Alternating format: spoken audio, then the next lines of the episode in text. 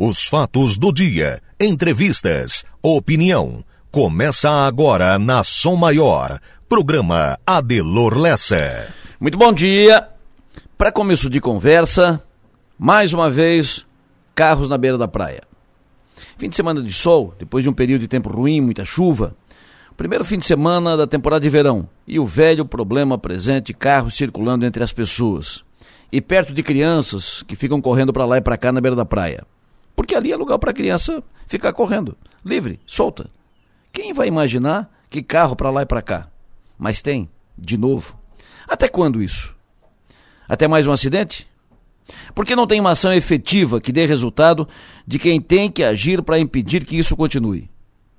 Ministério Público Federal, Procuradoria da República, Ministério Público Federal emitiu uma recomendação para que seja proibido e impedido o trânsito de veículos nas praias. Orientou que a fiscalização seja feita de forma periódica e em dias e horários alternados, sobretudo nos períodos de maior fluxo, e determinou a instalação de placas e bloqueios no acesso às praias com estruturas que não sejam facilmente removíveis ou ultrapassadas. Mas isso foi lá no Rio Grande do Norte. Aqui, o Ministério Público Federal está preocupado é com as passarelas e o deck construídos no Morro dos Conventos, que protegem e dão conforto às pessoas, além de preservar as dunas. Carro na beira da praia não chama a atenção do Ministério Público Federal por aqui. Câmara dos Deputados discutiu o projeto de lei para consolidar a proibição da circulação de carros na beira da praia em todo o país estabelecer multa. Mas só discutiu. Só discutiu. Enquanto isso, os carros ficam na beira da praia, levando risco iminente às pessoas, especialmente às crianças. O cidadão mandou fotos ontem, indignado, arrematou. Já perdi as contas de quantas vezes isso foi falado. E nós também. Quantas vezes já falamos disso? Quantas vezes? A gente cansa de falar disso e continua e não resolve. Todo verão é a mesma conversa, é a mesma coisa, é o mesmo assunto. Por que a polícia militar não começa a parar os carros na beira da praia e aplicar multa? Por que os guarda-vidas não fazem isso? Saber que não pode e que não deve, todo mundo sabe. Não precisa mais advertir. Aplica multa. Se não vai pela consciência, pela inteligência, pelo saber, se não vai pela cabeça, que vá pelo bolso. Ou será que daqui a pouco vamos ter que falar em instalação de sinaleira para pedestre na beira da praia? Pensem nisso e vamos em frente.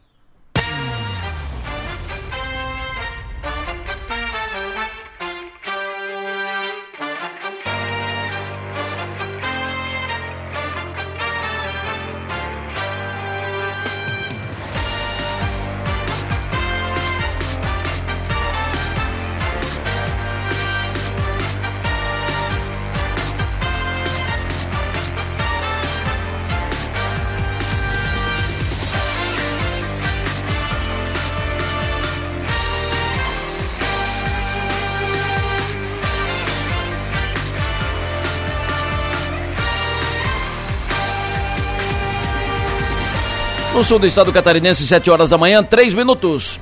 Estou aqui com a Manuela Silva, que faz a produção do programa, com o Mário Medeiros, que faz a operação técnica, e vamos juntos até as 9 e meia da manhã, à disposição de todos vocês. Quem quiser interagir conosco, pode fazê-lo pelo 999847027. Manda para cá mensagem de texto ou de áudio por WhatsApp, estamos à disposição. 999847027. Manda para cá suas pautas, informações, dicas, opiniões. Participe conosco, fique à vontade.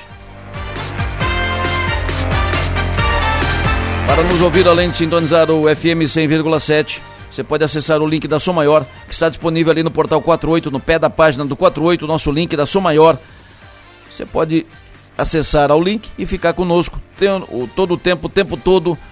484 numeral 8 por licenço.com.br.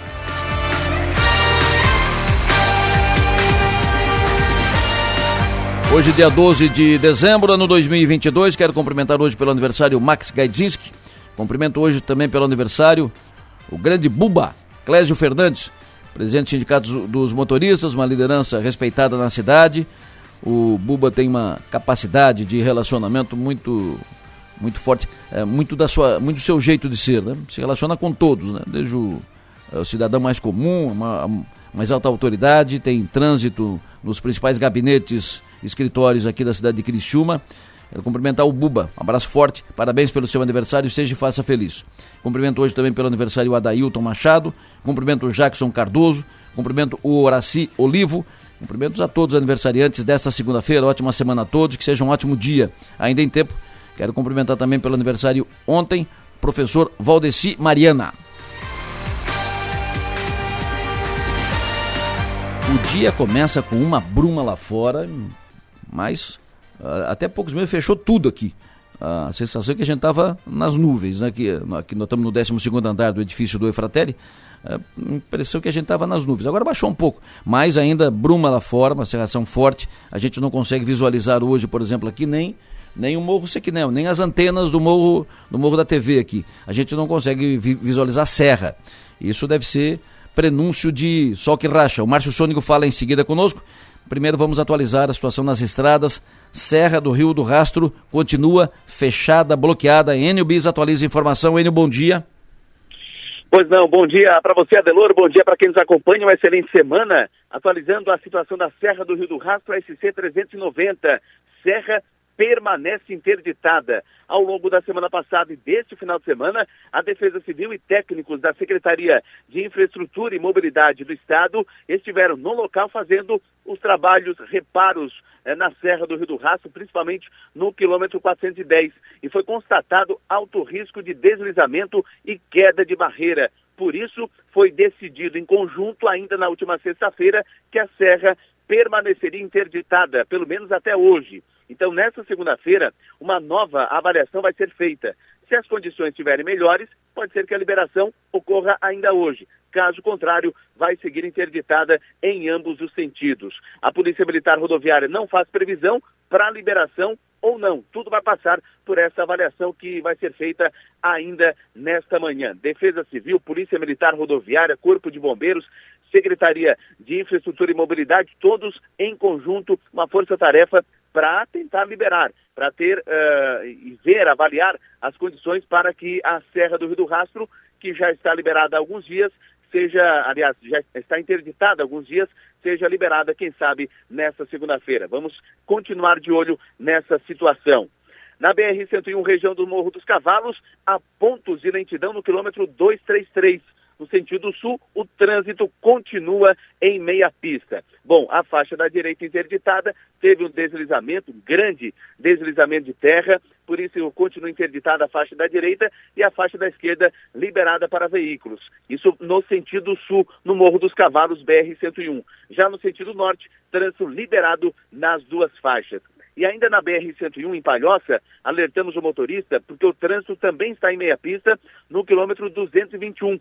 A faixa da esquerda está liberada e o da direita interditada. Nesse momento começa o maior movimento, o que pode gerar congestionamento no local. Em outras rodovias federais, trânsito no quilômetro 22 da BR-282 em Santo Amaro da Imperatriz, na Grande Florianópolis, foi completamente liberado nos dois sentidos no início da tarde de sábado. Era uma rodovia que também vinha sendo, é, é, estava interditada, permanecia bloqueada, mas no sábado foi totalmente liberada a BR-282 em Santo Amaro da Imperatriz. Também na BR-282 segue trânsito monitorado em águas mornas, veículos com mais de 60 toneladas não passa. Na BR-280 está liberado o tráfego para veículos pequenos e um desvio provisório foi construído entre São Bento do Sul e a Serra de Corupá. O desvio ocorre devido a uma cratera que se abriu na via. Voltando para o sul do estado, relação a, a rodovias estaduais. SC 108 entre Santa Rosa de Lima e Rio Fortuna. Tráfego liberado. Houve um deslizamento, foi bloqueado, mas o trânsito foi liberado nesse trecho. SC 108 na comunidade de Taipa, em São Ludiero, trânsito em meia pista. Houve uma queda de barreira no quilômetro 343. Na SC 108, entre Orleans e São Ludiero, houve um deslizamento e o tráfego está em meia pista na SC 370, localidade de Aiurê, em Grão-Pará, o acesso à Serra do Corvo Branco, pé da serra, o trânsito em meia pista. Aliás, um parênteses, a Serra do Corvo Branco que, serve, que segue sendo uma rota alternativa para a Serra do Rio do Rastro. E a SC 436, em São Martinho, permanece interditada, houve uma queda de uma ponte. E rota alternativa, o desvio pela SC 435.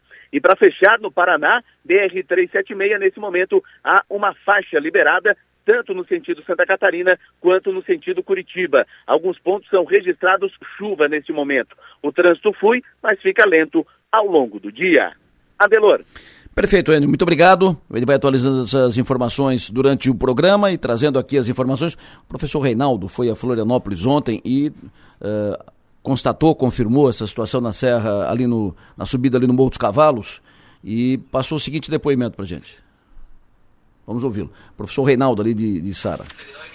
Bom dia, Delor. Ontem eu fui a Florianópolis e voltei no mesmo dia, fui de manhã e voltei à noite. E o trânsito ali no Morro dos Cavalos está dessa forma. Quando, quando chega em cima do Morro dos Cavalos, quando vai daqui para lá, de Criciúma para Florianópolis, ele também está em meia pista. Porque eles abrem uma, uma das faixas do lado de cá para o pessoal de lá passar porque de lá para lá, de lá para cá tem mais movimento geralmente. Então tem uma pista indo, uma faixa, e de lá para cá tem uma faixa e às vezes duas, tá? Então eles colocam cones no meio da pista, então tá dando engarrafamento daqui para lá e tá dando engarrafamento de lá para cá também, tá? Esse é o professor Reinaldo de Sara falando sobre o outros cavalos, situação lá é, ainda tem fila, normalmente tem fila, é, trancado, travado. Falamos aqui sobre essa bruma, né, essa, essa serração, essa névoa agora cedo, é, aqui no sul catarinense. Ouvintes informando, passando fotos para cá. No sul, principalmente, a visibilidade na BR-101 muito reduzida. E o ouvinte me passou aqui, uh, a informação que me passou foi o Rodrigo me passou aqui uma mensagem sobre de manhã cedo na Via Rápida. Adelor, bom dia. De fato, saímos de Criciúma mais cedo, eram seis e meia. Via rápida totalmente fechada de neblina, não chegava nada. E, mas conforme vínhamos na BR sentido norte, o tempo foi abrindo e agora é sol, tudo aberto. De Morro da Fumaça em diante, tudo aberto, sol. Direção norte do estado. Então, direção norte abre rápido, mas direção sul uh, vai, vai com tudo fechado até longe, até, até mais longe, essa, essa bruma. Vamos saber do Márcio até que hora fica isso, Márcio. Alô, bom dia. Adelor Leste, da Rádio Somar, muito bom dia a todos. E aí, essa bruma aí, Márcio, essa, essa névoa, até que hora vai isso? Até que hora levanta? É, primeira coisa, é essa, esse tipo de situação é mais comum nos meses frios do ano, né? Hoje nós tivemos uma noite quente com 24 graus de mínima aí na praia, 23 aqui na região de Criciúma, Uruçanga, começou com 16 lá em cima na serra. Isso aí é a questão da temperatura de mar com a circulação de norte, então forma esse tipo de serração. É, a gente diz que estamos numa nuvem baixo estratos. E a tendência é que vai até umas 9 da manhã, quando o sol começa, o sol já nasceu às 5 e 15 então começa a dar aos poucos a desmanchar essa, essa serração, que é uma serração realmente, né? ela traz pouca visibilidade para o trânsito. Então hoje teremos um dia quente. Aí tem aquele ditado, né, serração baixa sol que racha, porque para hoje teremos uma temperatura muito alta, tem previsões colocando 36 graus de máxima para hoje, potencial até de ser um pouquinho maior em alguns locais. Hoje ainda pela manhã com bom tempo e tem o risco de alguma chuva entre hoje 3 da tarde e 8 da noite. Então tem pessoal aí esperando para chover para fazer adubação nas lavouras, então por enquanto, a previsão coloca que a chuva deve chegar na região depois das três da tarde até umas oito da noite, porque amanhã, terça-feira, o tempo é bom, amanhã começa mais fresquinho, amanhã já não é tão quente de manhã cedo, começa com 16 graus, já não esquenta tanto à tarde, vai no máximo a 27, quarta-feira com bom tempo também, começando com 14 graus na quarta-feira cedo, vai no máximo a 28 à tarde, e quinta-feira com bom tempo também, começando com 16 graus, no máximo a 27 à tarde.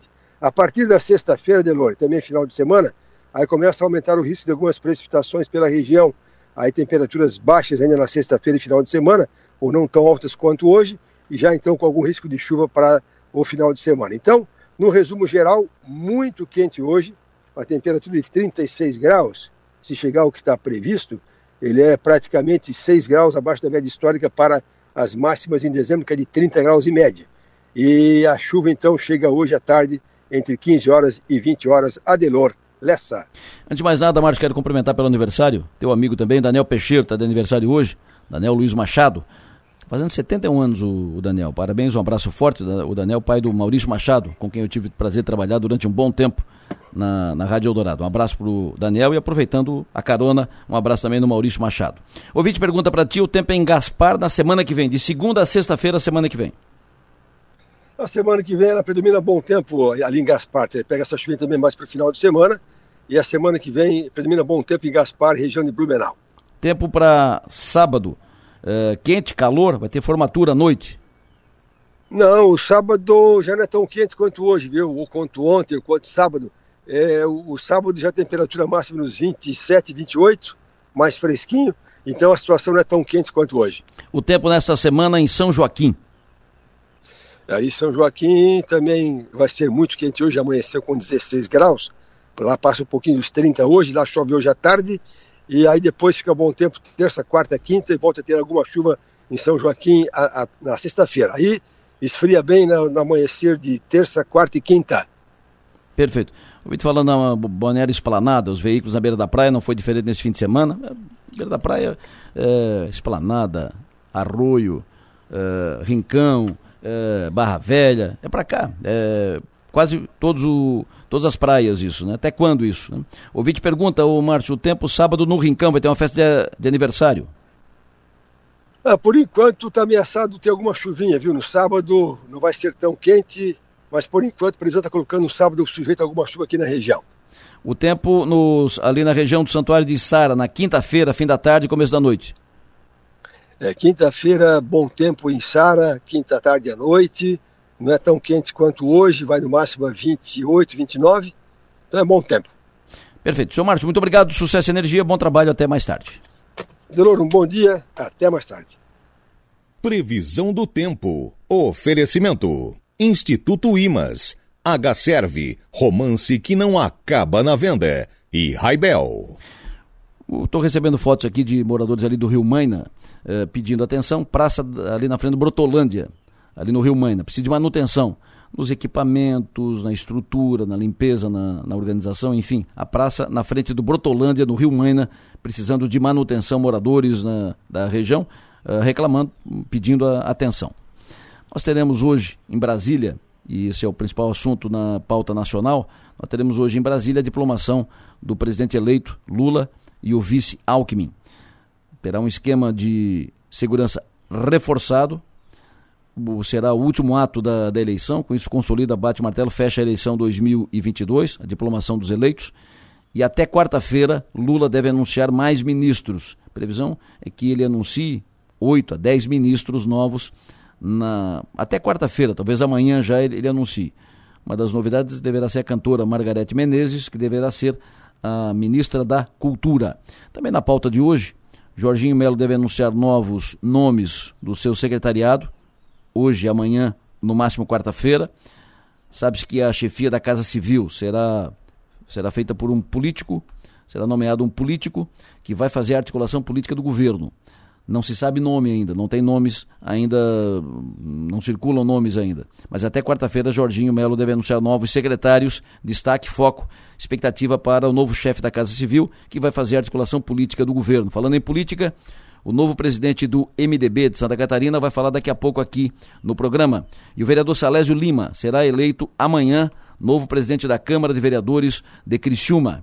Hoje, fim da tarde, lançamento da Vindima Goethe, e lançamento do Festival Enogastronômico em Uruçanga, evento que acontece hoje, final da tarde. Hoje também na agenda, a advogada catarinense Ana Cristina Blasi será empossada desembargadora do Tribunal Regional Federal, cerimônia em Porto Alegre. E amanhã, destaque da semana aqui para a região, a posse da reitora Luciane Sereta, professora Luciane Sereta, a posse como presidente da ACAF. Destaques do final de semana, títulos, uh, taças levantadas, vôlei de Furquilinha, campeão da Liga de Voleibol de Santa Catarina. Com esse título, o vôlei de Furquilinha é Enia campeão. Nove vezes direto. Parabéns a todos de Furquilinha. E temos um campeão brasileiro entre nós, o Tocha, campeão brasileiro de bicicross. Levantou a taça ontem em Paulínia, interior de São Paulo. Ele fala em seguida aqui conosco, mas antes quero ouvir da Stephanie Machado os destaques de agora no Portal 48. Alô, Stephanie, bom dia. Bom dia, Delor. Bom dia aos ouvintes. A Receita Federal abre hoje as inscrições de um concurso público para mais de 600 vagas. São cerca de 230 eh, vagas para auditor fiscal e outras 469 para analista tributário. O salário para analista é de aproximadamente 11 mil reais, já para auditor é de 21 mil reais. Os cargos exigem diploma de conclusão, conclusão de curso superior em nível graduação em qualquer área. É, do total de vagas, 5% são destinadas a pessoas com deficiência e outros 20% para negros. De acordo com o edital, as vagas serão distribuídas nas unidades do órgão conforme disponibilidade. As inscrições devem ser feitas das 4 da tarde do dia 12 de dezembro até as 4 da tarde do dia 19 de janeiro de 2023 pelo site. O valor da taxa de inscrição é de 210 reais para o cargo de auditor fiscal e, 115 reais para o cargo de analista tributário. O pagamento da taxa de inscrição deve ser feito até o dia 20 de janeiro. Em seguida, a gente traz mais detalhes sobre o processo é, seletivo no Portal 48. Adelor. Muito obrigado, Stephanie. E temos mais um campeão aqui também. Temos um novo campeão mundial, Henrique Secone, campeão mundial de jiu-jitsu sem kimono, ontem à noite nos Estados Unidos. Campeão mundial de jiu-jitsu sem kimono, Henrique Secone. Levantou o título ontem à noite nos Estados Unidos. Ele é de Criciúma. Vamos tentar falar com ele daqui a pouco aqui no programa. Manu Silva, me diga, Manu, quais são os destaques de agora nos jornais, nos portais. Conte-me tudo. Adelor, bom dia, bom dia aos ouvintes. A gente começa hoje com o destaque do NSC. Mercado Pago é condenado em 35 mil reais por fraude via Pix. E Santa Catarina registra 533 homicídios em 2022, o menor número em cinco anos.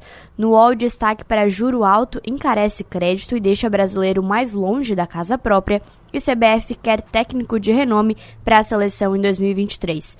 No G1, destaque para Com Brasil fora da Copa, movimento em bares deve cair pela metade do esperado, diz a associação, e presidente eleito Lula será diplomado nesta segunda-feira no Tribunal Superior Eleitoral. Veja como será o evento.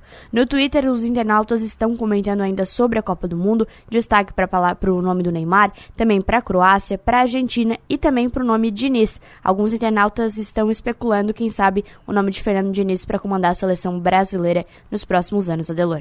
Tem um lobby grande de jogadores, inclusive o, Neymar e outros jogadores e técnicos, então um lobby grande em cima do Diniz, para que o Fernando Diniz seja o novo técnico da seleção brasileira, né?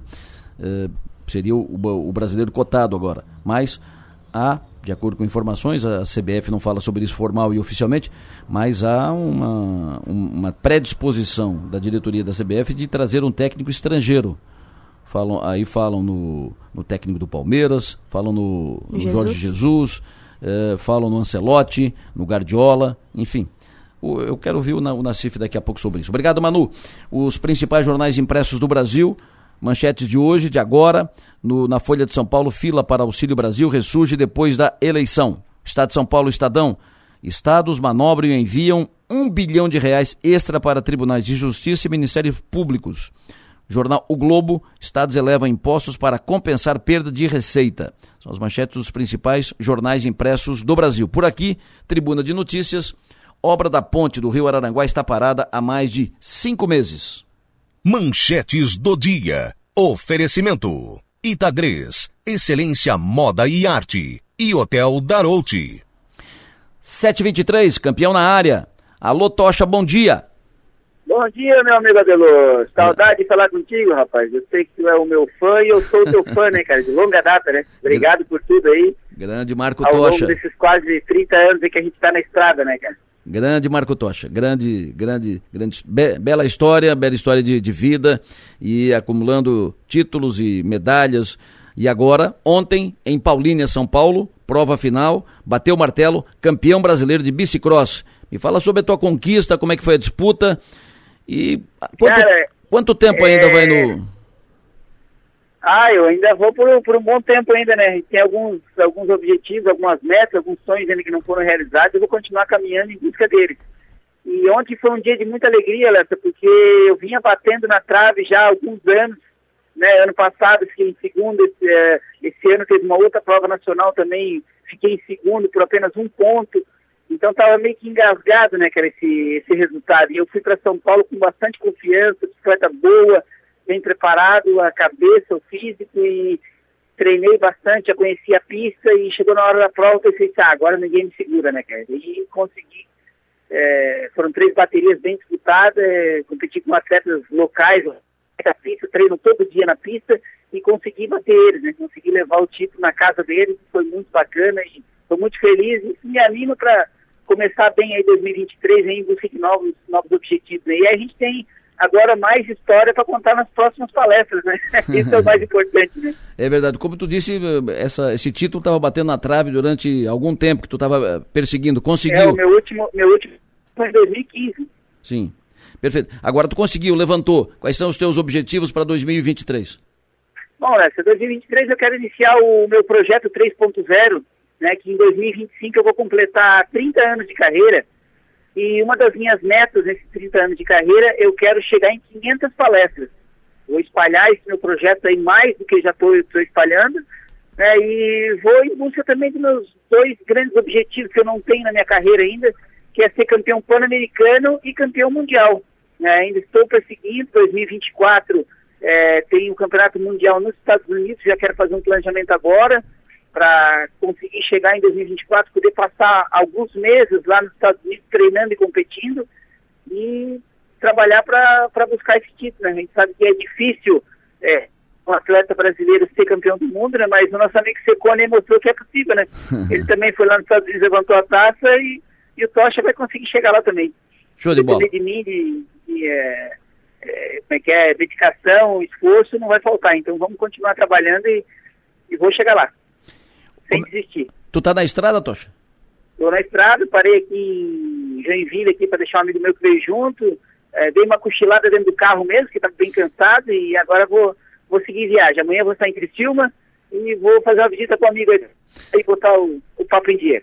Portas abertas, fique à vontade, parabéns, Tocha, sucesso e energia. Gratidão por aí. Tem, tem um abraço para te mandar, tá? De um grande amigo seu e de um grande incentivador. Ah. Nosso amigo Juca Rocha. Juca Rocha, Jucão. Gente Sempre boa. um grande incentivador da minha, da minha caminhada aí. Gratidão a ele e a ti também. Maravilha. Tocha, boa viagem, Valeu. um abraço, parabéns. Obrigadão, obrigado por tudo, hein? Marco Tocha, campeão brasileiro de bicicross, título levantado ontem em São Paulo. Agora, vamos falar de Copa. Nosso rei de Copas, João Nassif, de olho na Copa. Você ouve agora na Som Maior, João Nassif, de olho na Copa.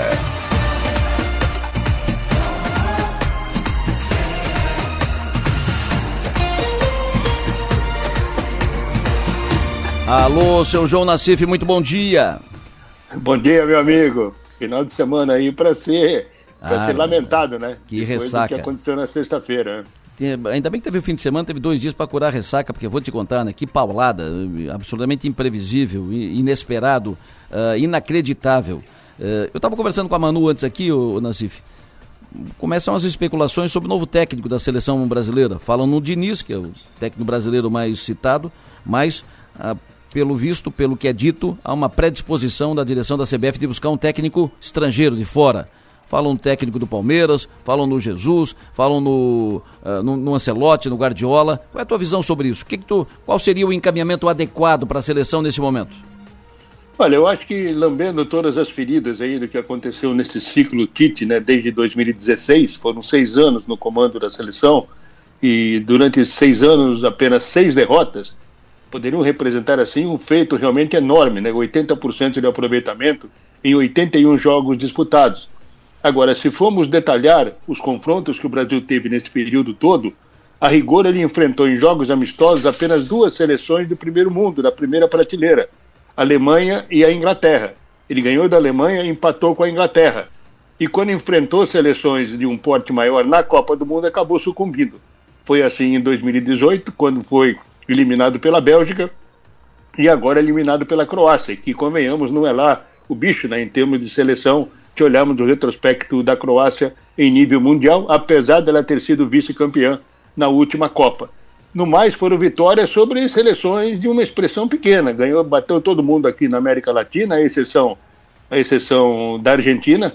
Né, foi derrotado três vezes pela Argentina, inclusive na decisão da Copa América aqui em pleno Maracanã E depois pegou Gana, Coreia do Sul, Tunísia, equipe e seleções apenas para manter o grupo em atividade. Então, quando a coisa realmente apertou e precisou né, de, uma, de uma força maior em termos de equipe, o Brasil sucumbiu. Então, agora, essa especulação que existe em termos de novo, de novo técnico, o Fernando Diniz, pelo menos os técnicos que atuam aqui no Brasil, está tendo a preferência. Agora, o estilo de jogo do Diniz, possivelmente, não, não, não é compatível com aquilo que ele tem hoje na seleção, porque e além disso, ele não vai ter tempo, o tempo necessário para azeitar a equipe no seu toque de bola, na sua saída, na sua forma de jogar. Porque esporadicamente a, a seleção vai se reunir. Então a, a, continuidade de um trabalho ela, pode, ela ficará interrompida, exatamente porque as datas FIFA são apenas quatro, cinco ao longo do ano e tem as eliminatórias que deverão começar o ano que vem. E lá fora, eu espero que eu espero que seja técnico estrangeiro, né? que também não vai ter muito tempo de trabalho, mas pelo menos tem um conceito diferente em termos de futebol e está mais acostumado a enfrentar seleções do primeiro mundo. Então isso seria importante. Talvez o Pepe Guardiola falou-se muito também no Ancelotti, que é um técnico aí altamente vitorioso, com tantas Champions que ganhou, foi um baita jogador na seleção italiana. Mas, enfim, eu acho que tudo são ainda especulações, e é natural que isso aconteça em função do, do, do, do Tite ter anunciado e confirmado agora a sua saída da seleção. Mas temos que aguardar aí, possivelmente no início do ano, porque já em fevereiro, março, já tem reunião da seleção brasileira. Esperar que até no começo, passando aí o começo, a virada do ano, o presidente da CBF defina qual será o substituto. Tomara que seja um técnico com capacidade aí para fazer essa seleção reagir, né? Enfrentando adversários de maior porte e tendo condições de brigar de igual para igual. E não ficar aí na dependência apenas de fazer número em cima de países da América, da América do Sul e de outras seleções sem expressão no cenário mundial. Agora, Nassif, é, o jogo de o jogo de fim de semana, o jogo de várzea, é, bola pro mato que o jogo é de, é de campeonato. Cinco minutos faltando para terminar o jogo. Tá ganhando de 1 a 0 classificação para semifinal. Aí tu leva um gol daquele jeito, Pois é, pois é, Delor. E aí fica também uma questão especulativa, né? Teve comando para definir o que a equipe poderia fazer? Não precisava, eu concordo, não precisa, porque são jogadores experientes. O Neymar, inclusive, chegou a, a esbravejar aí um pouco antes de, da seleção tomar o gol, que não era para todo mundo vir para o ataque. E quando do, gol da, quando do gol da Croácia, que esperava essa bola do contra-ataque, o Brasil tinha sete jogadores no campo de ataque. Inclusive o Fred, que havia entrado para marcar, para segurar resultado, estava dividindo bola quase na linha de fundo do ataque brasileiro. Então houve também por parte dos jogadores a percepção daquilo que deveria acontecer. Talvez entendendo que, a, que como a seleção dificilmente toma gol, tomava gols, né, foi talvez eu não fiz ainda o levantamento completo aqui, mas dentre as seleções aí que, que estavam nas quartas de final, a seleção que menos gols sofreu mesmo com a derrota com Camarões, porque foi com o time reserva e aí não, não teve muita relevância. Mas eu acho que eles apostaram na, na, na quase invencibilidade da defesa brasileira, então os jogadores tentaram aí aparecer, fazer mais um gol e tal, e definir o resultado. Teve chance, tiveram chances, né? mas foi realmente uma situação em que qualquer seleção, qualquer time, por menor que seja, por menos experiência que tenha, naqueles momentos ali, como tu falou, é bola para o mato, o jogo é de campeonato, segura o que pode, mata o tempo, cai, sofre falta, segura no resultado, segura no cronômetro também, mas não houve essa percepção, acabou tomando gol no contra-ataque e depois nos pênaltis aí o, o, Rodrigo, coitado, começou batendo, né? O Guri ainda começou batendo, mas ele tem sido um batedor de pênalti também no Real Madrid. Por isso talvez escalaram o Rodrigo para ser o primeiro. Ele acabou perdendo depois, o Marquinhos meteu uma na trave e a Croácia acabou classificada. Vamos esperar aí que mude tudo isso, né? conceito do futebol brasileiro mude a partir de um novo comando e a partir do ano que vem aí para buscar uma reabilitação. O último jogo do, do, do, do time do Rodrigo do Paris Saint-Germain, que teve pênalti, o Rodrigo, o último jogo antes da Copa, o Rodrigo foi. Bate o Rodrigo, não, não, não, não estou preparado. Bate o Benzema, que bateu e fez. É, isso, evidentemente, que a comissão técnica devia saber. E segundo, não era para ter começado com o Neymar, como a Argentina começou a, a série de pênaltis com o Messi, né? Bota, bota para matar.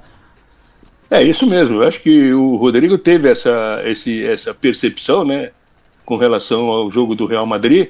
E o Benzema é o batedor oficial de pênalti do Real. Então não tem nada que vir Rodrigo bater quando joga o Real. Porque tem ali o Ancelotti. Ô meu, fica quieto aí, deixa quieto, bota o Benzema. Porque a, a instrução parte do banco. O banco é que define os batedores. Né? E a Argentina fez certo, bota o Messi para bater. E bateu bem e aí encaminhou uma classificação. Claro que o goleiro da Argentina pegou duas bolas ali e resolveu, e resolveu o problema.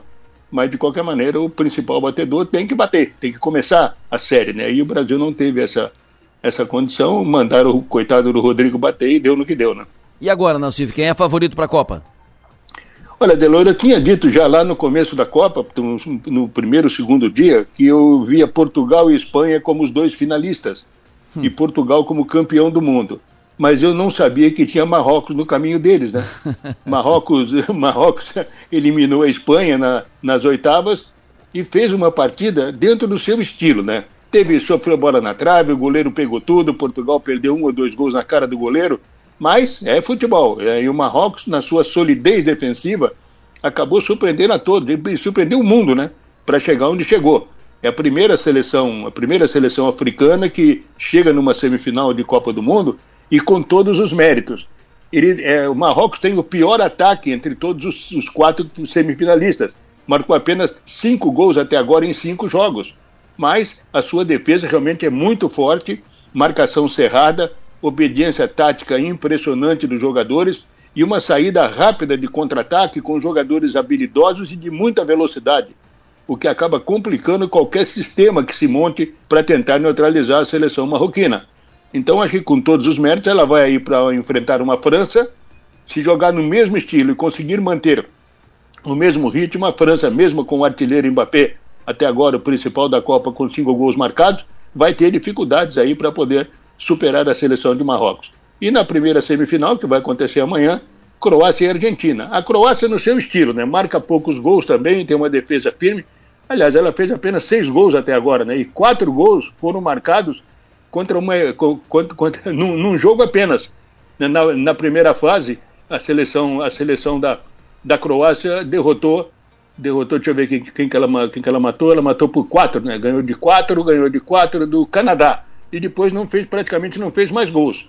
Fez um nas oitavas de final, empatando com, a, com o Japão e decidindo nos pênaltis, e um contra o Brasil também decidindo nos pênaltis. Aliás, é a especialidade da Croácia em Copas do Mundo, né? Ela chegou assim até a final na última Copa, vencendo dois mata-mata na, na, na disputa por pênaltis. Mas tem a Argentina, que se conseguir jogar pelo menos o que pode apresentar no início do jogo com o Messi, depois parece que cansa um pouco a seleção argentina, mas se nós examinarmos o jogo contra a Holanda, ela fazia 2 a 0, a Holanda empata o jogo e na prorrogação só deu a Argentina. Então, a questão preparação física, queda de rendimento que existe, não se confirmou na partida contra a Holanda. Mas, de qualquer maneira, é jogo bruto aí entre Croácia e Argentina. Eu acho que a Argentina deverá ser a, deverá ser a, uma das finalistas e não tem o prognóstico para o jogo de Marrocos contra a França. Porque se eu falo que é a França que aparentemente é, mas tem Marrocos, né? Como eu achava que Espanha e Portugal poderiam chegar. Marrocos é a grande sensação dessa Copa. João Nassif, de olho na Copa. João Nassif, de olho na Copa. Oferecimento. Projetar imóveis. Zamaco Comércio de Ferro. Corte de chapa a laser. Xerife Steak. Tudo para o seu churrasco. Do Doutor, Steak e Bar. Plaçom, presença global, atendimento personalizado. E telha de fibrocimento é Imbralite, a única com 10 anos de garantia. Uma segunda-feira com campeões, né? segunda-feira destacando campeões. Falei há pouco aqui com o Tocha, campeão brasileiro de bicicross, levantou a taça ontem em Paulínia, interior de São Paulo. Já citei aqui o vôlei de Furquilinha, campeão da Liga de Vôlei de Santa Catarina, Enia campeão catarinense. Falei aqui do Henrique Secone, cristiumense, que é campeão mundial de jiu-jitsu sem kimono, título conquistado ontem à noite nos Estados Unidos, e tem mais campeão. O Mampituba também fecha o ano como campeão estadual de tênis. No ano de 2022, a premiação ocorreu em Blumenau nesse fim de semana. Foi o melhor entre todos os clubes do estado. Portanto, Mampituba, campeão, campeão estadual de tênis, ano 2022 Título conquistado ontem em São Paulo, premiação ontem em São Paulo, não, ontem em Blumenau, fim de semana, Blumenau, uh, Mampituba sagrou-se campeão estadual de tênis. Parabéns a todos os campeões. Sucesso, que 2023 seja melhor ainda. 7h39. Tenho o prazer de conversar agora com o subcomandante do 4 Batalhão de Bombeiros Militar, Major Renan Fernandes. Major, bom dia. Bom dia, Zelor. Bom dia aos ouvintes da Rádio Som Maior. Prazer ouvi-lo. Sempre bom ouvi-lo aqui. Muito obrigado pela sua atenção. Comandante, estamos na fase de montagem dos, uh, do trabalho dos bombeiros, né? a estrutura, os postos de, de guarda-vidas. Eu tenho recebido aqui de, de ouvintes reclamação, por exemplo, da falta de guarda-vida, salva-vida em Barra Velha. Barra Velha, tre... na parte do Rincão. Vai ter, não vai ter, por quê? Então, nós temos três períodos, né, que são da parte da Operação Veraneia, ela é dividida em três períodos, que é a pré-temporada, que é o período que vai desde o do andar da temporada anterior, ou seja, lá de março até agora no dia 17 de dezembro. Nós temos a temporada, ou seja, a alta temporada, que é 17 de dezembro até o final do mês de fevereiro, do dia 26, e depois a pós-temporada, que vai do dia 26 de fevereiro até o dia 9 de março, e dali em diante começa novamente a pré-temporada para o ano seguinte. Sim. Então, dessa forma, né, ele divide os locais que vão recebendo o serviço de guarda-vidas. A Barra Velha, inclusive, é um deles, né? Nós temos toda a estrutura que está sendo reformada dos postos, são postos de containers, né? A responsabilidade até pela instalação deles é compartilhada com a Prefeitura Municipal de Balneário Rincão, que nos apoia sobremaneira nas atividades de salvamento aquático. Como nós estamos na pré-temporada ainda, né, estamos dentro do período, é, geralmente nas temporadas anteriores a gente sempre antecipava a instalação dos postos, né, até por conta da questão das chuvas que nós tivemos nas semanas anteriores, acabou atrasando um pouco o cronograma de instalação. Ainda assim, né, a previsão é que a partir do dia 17 nós tenhamos já em todos, todos os postos né, que foram previstos, ou seja, todos os que tivemos o serviço no ano anterior, elas serão realizadas também da mesma forma, né? ainda assim, em alguns dias, os dias de maior movimento, nós estamos instalando um cadeirão ali, né, para que o pessoal possa também ter essa parte de serviço de salvamento aquático é, consagrado, né. Nós temos aí cerca de 80 postos, que vai desde o Balneário Rincão até Passo de Torres, totalizando aí uma orla de 80 quilômetros também de, de extensão, né, de territorial com relação ao serviço de salvamento aquático. É, o Corpo de Bombeiros trabalha muito incisivamente a questão da prevenção, né? ou seja, evitar que aquele afogamento aconteça, evitar que as situações adversas, né, seja ela um, um, uma situação de afogamento mesmo, ou quase afogamento, e o Corpo de Bombeiros trabalha na questão da prevenção. Que os nossos ouvintes aí tenham uma ideia, né, no ano passado, na temporada passada, foram mais de 400 mil prevenções. E são as ações realizadas do guarda-vidas de orientação, de indicação, é, muitas vezes até de chamar a atenção, orientar qual é o melhor local para a pessoa tomar banho, retirar pessoas é, das áreas de risco, né, totalizando um incansável trabalho na parte de prevenção para os nossos guarda-vidas. Como em temporadas anteriores também teremos cerca de 250 guarda-vidas é, que estarão se revezando nas praias. O nosso curso de formação está terminando também essa semana, né? Aí nós temos dois, é, dois prospectos, a primeira deles é o curso de recertificação, que são aqueles maravilhas que trabalham em temporadas anteriores, e durante a pré-temporada, e aí durante o restante de toda a temporada acabam trabalhando conosco, ou seja, já são é, guarda-vida há vários anos, e também nós temos né, o processo que é realizado todos os anos, que é o novo curso de formação de guarda-vida civil voluntário, aí também então em todas as praias da área do quarto batalhão, e essa finalização, né, para que a gente tenha um reforço dos guarda-vidas que estarão trabalhando de forma a conseguir ativar a todos os postos de guarda-vidas. Perfeito, os postos ativados então em funcionamento a partir do dia 17. Dia 17, nós vamos ter posto de, de guarda-vida, salva-vida ali também na Barra Velha? Sim, sim, temos ali os postos também instalados, né? Ainda que ele não esteja pronto, mas teremos um serviço de salvamento aquático ativado lá no local também. Perfeito. Uh, uma, uma curiosidade. O guarda-vida não pode intervir, por exemplo, quando flagrar carro na beira da praia, ou seja, motorista levando o carro na beira da praia? É, na verdade, isso não é responsabilidade do Corpo de Bombeiros, né? Não faz parte da nossa missão constitucional. Sim. A atribuição da regulamentação, né? Que é outro ponto bastante importante, que às vezes as pessoas acabam confundindo, né? Sobre a utilização de veículos automotores na hora, né? ah, porque pode, porque não pode. Isso depende da regulamentação né, da, das prefeituras municipais. Então, a prefeitura que, que não concorda ou que acha que não deve haver né, o trânsito de veículos e tal, ela vai fazer a parte de regulamentação, instalação de placas, contenção, né, objetos de contenção, para que não haja a circulação e assim os outros os demais órgãos de segurança também atuando na questão da fiscalização, né? A prefeitura na questão da regulamentação e os outros órgãos, né? Polícia Militar, é, Guarda Municipal, se for o caso, agentes de trânsito, que vão fazer a parte da fiscalização. Perfeito, mas a, o guarda-vida não pode inter, intervir? Ele não pode ou não, ou não deve? É proibido? Ele não, ele não tem permissão para isso? Porque o guarda-vida já está ali na, na beira da praia, né? E o, senão tu tem que deslocar policial militar para isso.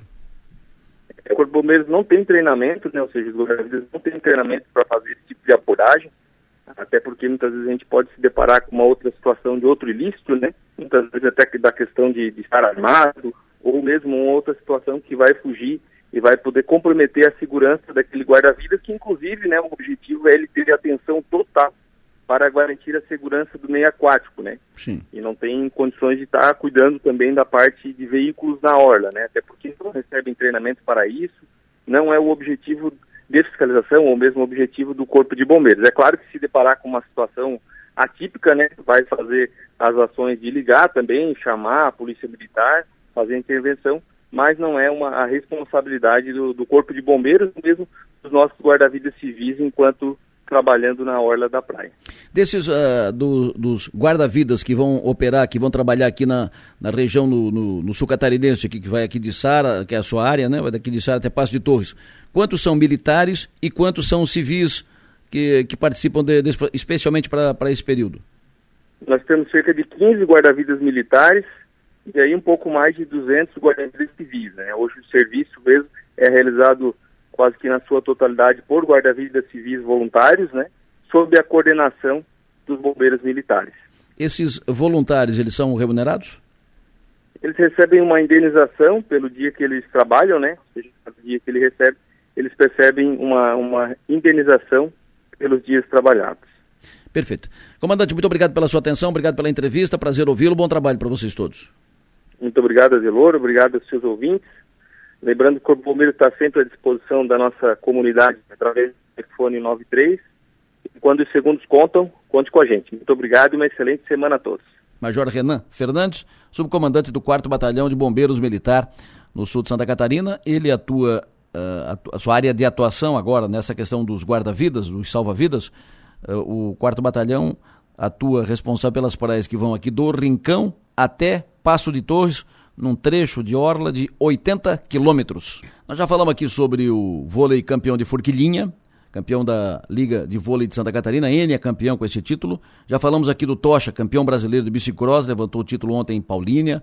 Falamos aqui do Henrique Secone, campeão mundial de jiu-jitsu sem kimono, título conquistado ontem à noite nos Estados Unidos. Falamos aqui sobre o título do Mamptuba, tênis catarinense. Está começando a semana bem. Agora falar na, saindo do esporte, vamos para a economia recorde batido.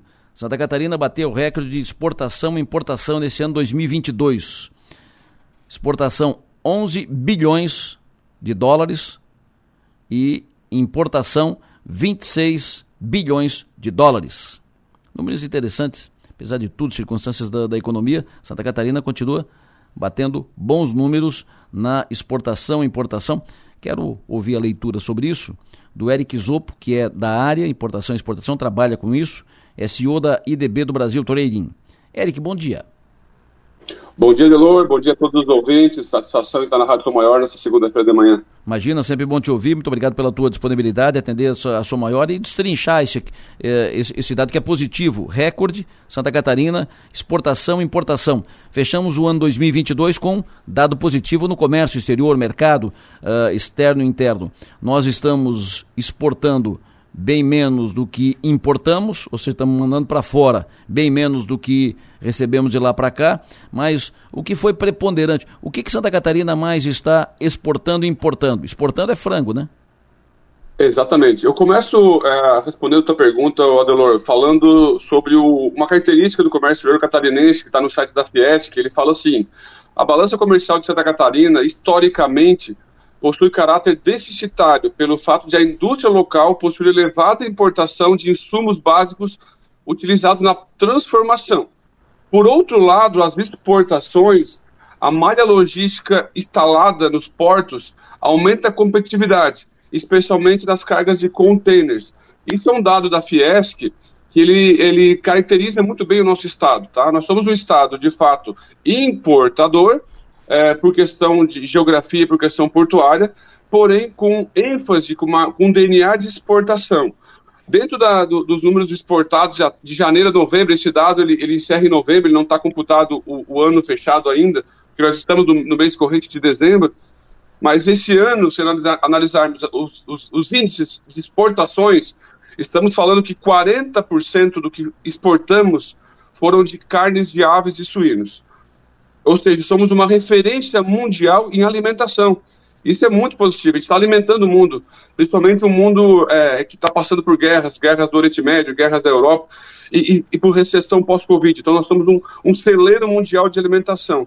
40% é produtos de alimentos, é, onde vem posterior motores, soja, Olha que engraçado, a soja, Delor, hum. ele é o quarto produto mais exportado do Estado. O Estado não é, historicamente, um grande produtor de soja. E aparece em quarto uh, no ranking de produtos exportados.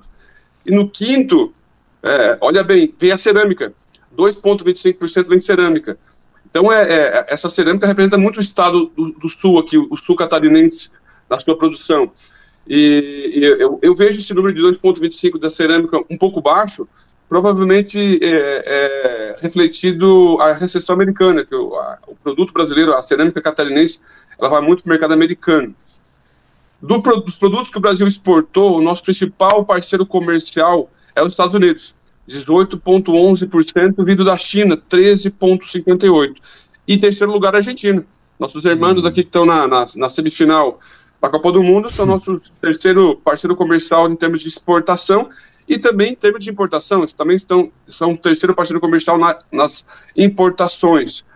Uh, o, o que, que, é importante ponderar também, Adelor? Sim. O nosso saldo da balança comercial catarinense é negativo em 15,5 bi. Recorde de exportação em novembro, tanto no mercado catarinense quanto em termos nacionais, porém o nosso saldo é negativo. Daí o, o ouvinte pode dizer assim, tá, mas é, vendemos mais do que compramos, ficamos negativo em 15,5 bi. Isso é ruim? Não. Por que, que não é ruim?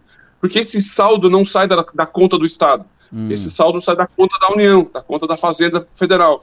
Só que, se analisarmos os gráficos do Brasil, nós exportamos, tivemos recorde de exportação também em novembro, aumentou a exportação nacional em 30%, e o saldo até agora, Delor, nós fechamos o ano até agora em novembro com 58 bi positivo, ou seja, o Brasil exportou até agora 308 bilhões e importou 250 bilhões. Então nós temos um saldo nacional de 58 e justificaria o nosso saldo negativo de 15, ou seja, a conta do Estado, os outros estados pagam a nossa conta aqui.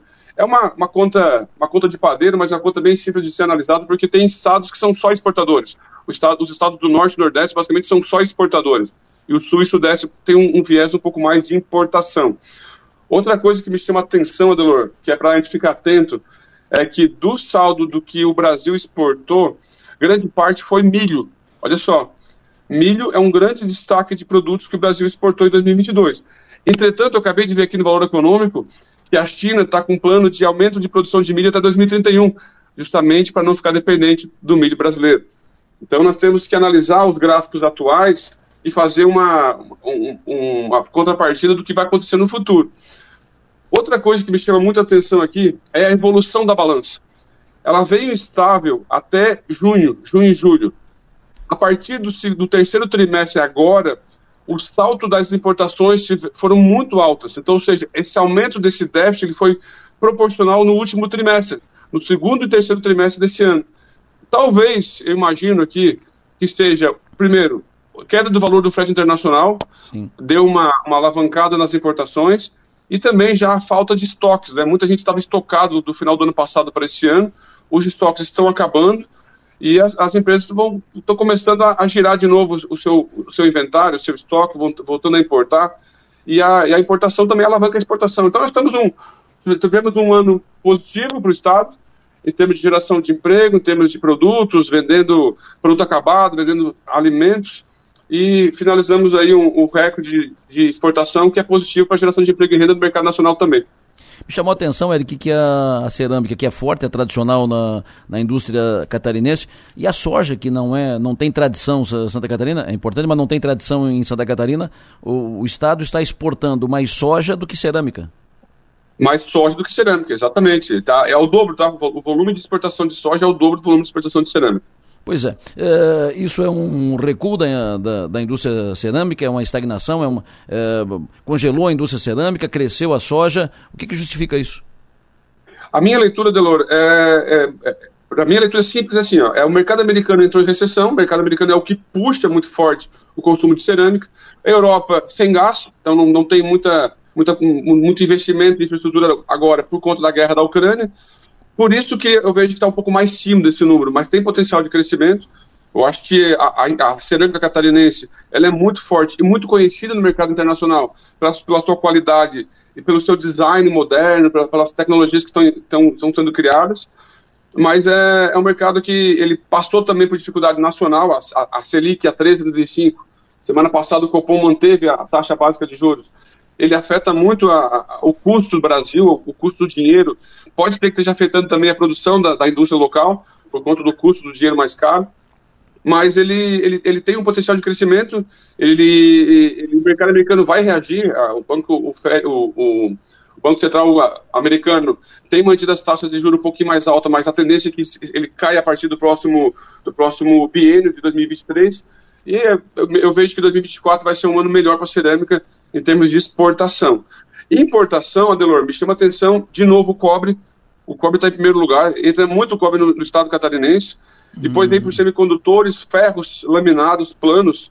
O Brasil tem importado muito ferro e entra muito por Santa Catarina por conta dos benefícios fiscais. Veículos, BMW, GM, Honda, importando muitas peças e, e veículos por Santa Catarina. É, polímeros, houve um, um, incremento do número de importações de polímeros, da, da resinas para a indústria de plásticos catarinenses, isso é positivo. E lá embaixo, com 2,84%, vem o alumínio, e alumínio é onde entra a EDB, eu, eu, a nossa empresa é responsável pelo grande volume de alumínio importado, então nós estamos aqui no, no sétimo colocado, sétimo no ranking da, dos, dos importadores de, de Santa Catarina em termos de volume de alumínio e também está aqui com 2,84. Então o Brasil ele é um grande importador é, é, de produtos pre pre preparados, definidos, é, é, é, acabados, e Santa Catarina é responsável por, por ser o berço de entrada, por conta dos portos e também por conta dos benefícios fiscais. Espero que o, o novo governador, aí, Jorginho Melo, consiga manter os benefícios fiscais, ele, ele é saudável para o Estado, para a geração de renda de todo, todo o Estado, norte, sul, leste, oeste Santa Catarina, depende do importado, depende do benefício fiscal, para poder produzir e também exportar, né? E manter todo o estado abundante, com um índice de geração de emprego aí abaixo de 3,5% de, de, de taxa de desemprego, é um, é um estado exemplar perante os demais da federação.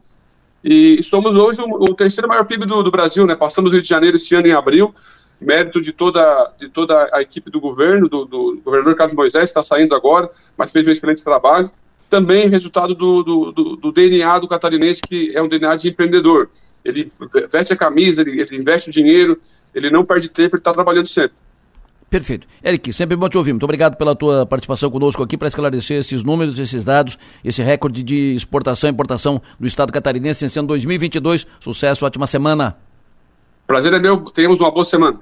Eric Isopo, CEO da IDB do Brasil Trading, falando sobre esse dado catarinense. O governador Moisés, inclusive, uh, tuitou isso no final de semana. Essa informação, Santa Catarina bate recorde de exportação e importação ano 2022, é um dado positivo para a economia catarinense. 8 horas e 4 minutos. Vamos mergulhar na política. Maga Estopassori, alô, bom dia. Bom dia, Delor. E parabéns. Muito obrigada. Parabéns. Gostou? Gostei. Podcast da Maga estreou no, no sábado estreou aqui na Som Maior, o primeiro foi aqui na Som Maior às 10 horas da manhã e depois ficou disponível nas plataformas aí uh, na, na web. Pouco tempo só. Tu achou pouco tempo? Claro, porque tava, a conversa estava boa. Achei pouco tempo, podia ter. Que bom, é bom quando fica essa sensação, né, que poderia claro. durar um pouquinho mais. Foi. Como é que, como é, qual é o teu sentimento, qual é a tua leitura? Eu fiquei positivamente muito impressionada com, a, com o retorno das pessoas, com o feedback das pessoas, é, com o que foi abordado, com a linguagem que foi usada. É, nossa, eu fiquei. Eu, eu, eu, eu, fico feliz porque, como eu mencionei aqui na sexta-feira, é um público exigente, é um público que está em cima, né? Isso. Que está muito de olho. Então, atender a esse público não é fácil, tá? Dá um frio na barriga imenso. Então, esse feedback, esse retorno das pessoas, olha, sinceramente, gente, eu tô. Não tô cabendo aqui dentro, tá? Tô muito feliz. Quem é o Fred Perillo?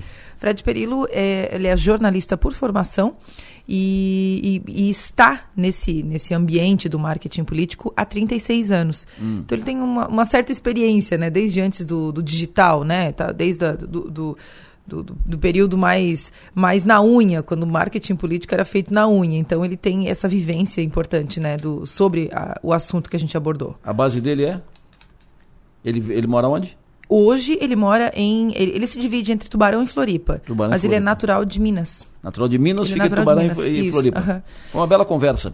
Uma bela conversa que a Maga tratou com o, com o Fred Pirillo, onde ele tratou, por exemplo, da questão do marketing, inevitável, a Maga tratou disso, o marketing na campanha eleitoral desse ano 2022. Quem fez o melhor marketing político desta campanha, Lula ou Bolsonaro? Olha, em tese, uh, numa situação normal de temperatura e pressão, o melhor marketing de quem ganhou, uhum. né? Eu, eu acho que o Bolsonaro, é, o, não o Bolsonaro, né, o staff dele, o Bolsonaro fez uma boa campanha porque ele teve duas estratégias. Ele teve a estratégia digital, que era tocada pelo filho Carlos Bolsonaro, né?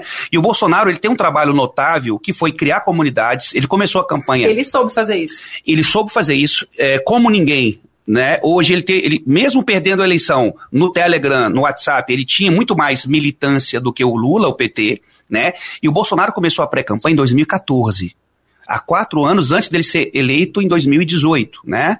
Então ele fez o trabalho. Todos aqueles movimentos que ele fazia era justamente pensando na eleição de 18. Não, exatamente. E assim, ele fez uma estratégia de aeroporto ele, e captação de contatos, né? Então ele fazia viagens como pré-candidato em 2016, 2017, era recebido e a equipe dele começava a, a pegar o contato das pessoas, que a gente chama de leads, né? Contatos, uhum. para montar banco de dados. Então foi um trabalho muito bem feito, né? Que culminou na eleição dele. É, parte da campanha do Bolsonaro foi feita pelo Duda Lima, que eu conheço, que é colega nosso do CAMP, que é uma instituição que fez a parte de TV e rádio. Só que ele chegou para fazer só a campanha. Agora é de 22, você está falando. De 22. Só que ele chegou para fazer a campanha. Eu entendo que o Bolsonaro tenha errado na comunicação de governo, né? É, institucional. É, institucional, a SECOM, né? Uhum. Eu acho que, uh, por pior que o governo tenha sido, e eu não acho que, que foi tão ruim assim, tem o que mostrar. Só que se privilegiou ao longo do mandato a comunicação ideológica. A Maga tratou na, no, no podcast, seu primeiro, de estreia, com o Fred Perillo, sobre Bolsonaro. Vem forte para a próxima eleição? Bolsonaro chega em 2026 com força, como, ah, como chegou em 18 e em 22? Você acha que sim? A pergunta, acho que não é se chega, é se ele quer chegar. Você acha que ele não quer chegar? Talvez não. Eu acho que ele está mostrando um, um, um, um, grau de abatimento, né? O próprio Valdemar da Costa Neto, presidente do PL, está puxando o Bolsonaro para reagir perante as pessoas que estão nas ruas, né, querendo uma, uma demonstração do comandante em chefe. E eu acho que é um abatimento natural e eu acho que talvez ele não tenha vocação para liderar a oposição. Eu estou falando do ponto de vista político. Talvez, tá. ele, ó, talvez ele não queira. Uhum.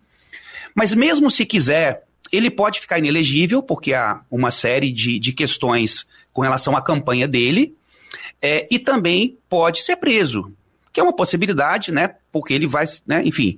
Então, eu, eu acredito que o Bolsonaro não estará no jogo em 2026, né? Parte que por talvez não querer, uhum. e se quiser, ele pode ser impedido, eventualmente por uma condenação ou por uma inele inelegibilidade. Esse é o Fred Pirillo, sua opinião dele. Fred Pirillo, que foi o estreante de estreia do podcast da Maga, de Tédio Ninguém Morre. De Tédio Ninguém Morre. O Piara Bosque, alô, bom dia. Bom dia, Delor. Bom dia, Maga. Bom dia, ouvintes da São Maior. Acompanhou a estreia da Maga aí? Claro, imagina. Botei aqui para, como todo bom podcast, aquele podcast que a gente ouve e nem percebe que, que, que, ele, que ele passou tão rápido. Pois é. De, tanto que fluiu e ainda arruma as coisas da casa. É. Algumas coisas da casa é bom. Foi rápido, né? Foi assim, tchuf. Eu, eu, é, deu, quando ela despediu. Ué, acabou. Eu disse, ué, cortaram um pedaço do, do, do, do podcast da Maga? O que é isso? Já acabou? Aí eu olhei, já tinha dado tempo. Vocês Foi... são sensacionais. É que tudo que a gente pode esperar um, do- dois, duas coisas que a gente pode esperar de um podcast da Maga. Primeiro, é que seja uma boa conversa. E segundo, é não morrer de tédio, né? Ah, vocês são demais, gente. Vocês são sensacionais. Obrigado. O que, que vem pela frente? Hein, Maga? Qual é o próximo assunto que a gente Claro. vai tratar? Lógico. Pô, eu vou ter que contar? Pelo menos um spoilerzinho. Tá, né? um spoilerzinho. Então a gente vai tentar compreender, do ponto de vista prático, né, o que, que mobiliza as pessoas a estarem nas ruas ainda, mesmo quase dois meses após as eleições. Esse é o próximo assunto. Perfeito. Falando nisso, hoje tem a diplomação de Lula. E assim, formal e oficialmente, fecha a eleição 2022. Diplomação seria na segunda-feira que vem, foi antecipada para essa segunda-feira, dia 12. A cerimônia hoje no TSE. Diplomação do Lula e do Alckmin. Vai ter um fortíssimo esquema de, de segurança. Tem previsão de intensas e ruidosas manifestações em Brasília, de desdobramentos imprevisíveis. Eh, há gente que projeta mais para cá, gente que projeta mais para lá. Enfim, vai ter manifestação em, em Brasília. ah, mas Lula será diplomado. A posse, dia 1 mas a diplomação será hoje. E depois de diplomado, Lula deve anunciar mais ministros. Eh, previsão de talvez 8 a 10 novos ministros. Uma das novidades será, deverá ser a Margarete Menezes, cantora, que deve ser ministra da Cultura. Qual é a tua expectativa para hoje, Piara, com a diplomação de Lula? O que, que nós vamos ter lá em Brasília? Acho que te- tudo, tudo indica que teremos protestos contrários, né? Tinha um grupo que se manifestou no final de semana ah, junto à esplanada, à esplanada dos ministérios e não era um grupo tão, tão amplo como já foi, como já foi mobilizado, mas era um, tinha um grupo lá. Ah, inclusive, o presidente Bolsonaro foi até eles em determinado momento, ah, ali na, na, na alvorada, né? Mas não, não falou, né? Só deu um boa noite tinha uma expectativa. Então, eu acho que não teremos nada parecido com o Capitólio americano, porque é uma cerimônia de menor acesso, talvez. Mas a gente sempre fica naquela expectativa. Vamos ver o que vai acontecer. Perfeito. A partir das duas da tarde, hoje é a, a diplomação. Eh, falando nisso, Brasília, vamos a Brasília, converso agora com o deputado federal Carlos Chiodini, que é o novo presidente estadual do MDB. Já havia sido encaminhada essa, esse desdobramento e agora consumado, formalizado, o, o formal e oficialmente, Chiodini é o novo presidente estadual do MDB, preside uma comissão provisória que vai preparar a convenção e, principalmente, tratar da reestruturação do MDB de Santa Catarina. Deputado Chiodini, bom dia. Bom dia, Delor, o Piara, a Maga, todos que nos acompanham. Essa empreitada que o senhor tem pela frente é uma empreitada difícil, hein? Reorganizar, refazer, porque fazer é difícil. Refazer um grande que se es- esfarelou pra, praticamente no, no estado, o, o- ve- vejo o caso de Criciúma, que o MDB não conseguiu ter um candidato a deputado estadual na eleição de- desse ano. Enfim, o refazer é a missão que está na, sob, sob seu comando, deputado. Como fazer isso? Como é que o senhor pretende encaminhar isso? Começar por onde? Bem, Delor, nós, nós vamos é, fazer um planejamento, já estamos estudando isso aí, e começar com eixos de prioridades. Né? O MDB fez uma boa eleição municipal, devido a desentendimentos aí é, de postura ou de caminho a ser tomado na eleição desse ano, acabou sofrendo um desgaste, mas mais do que isso, né, o macro cenário nacional e dificultou a vida e muito de dos partidos, podemos chamar os partidos de centro, que não estavam colocados nas verticais nacionais, nem a esquerda, que somou só para o 13, né, e o, a direita, bolsonarismo, sim, somou só para o 22. Outros partidos, o MDB é um deles, poderemos acrescentar aqui o PP, que não elegeu deputado federal em Santa Catarina, o PSDB, o PSD, que fez só três deputados estaduais, é, ficaram num campo muito difícil de jogar. Nas eleições municipais isso é diferente. Né? Você encontra a liderança local, o síndico da cidade, e é uma eleição que nós costumamos fazer um bom desempenho. Então, quando eu falo em planejamento e agir por tempo, nós vamos, primeiramente, preparar o nosso partido para fazer uma boa eleição municipal. Eu imagino que é uma área que nós vamos disputar bem. Né? E, na sequência, ficar muito atento a esse cenário nacional né, para ver como se postar eh, nas eleições eh, próximas, né, olhando já daqui a quatro anos, as eleições aí para presidente, que influenciam diretamente na eleição. Foi aqui em Santa Catarina já as últimas duas vezes, influenciam diretamente na eleição do governador, do senador, dos deputados, né, e todos que estão presentes nesse pleito. O Piara, Chodinha à disposição. Bom dia, deputado. O MDB tem, alguma tem enfrentado alguma dificuldade nas, nas maiores cidades, né?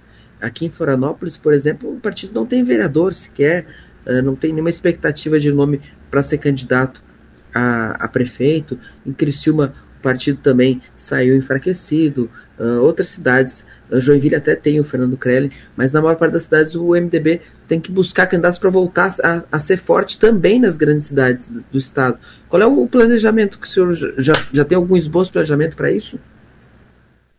Eu concordo com você, o Piara é, várias cidades a gente acabou fazendo uma eleição muito ruim, na eleição de 2020, mas são coisas que o futuro traz, né? Por exemplo, Florianópolis, nós tínhamos o prefeito, apostamos no prefeito, ele mudou de partido.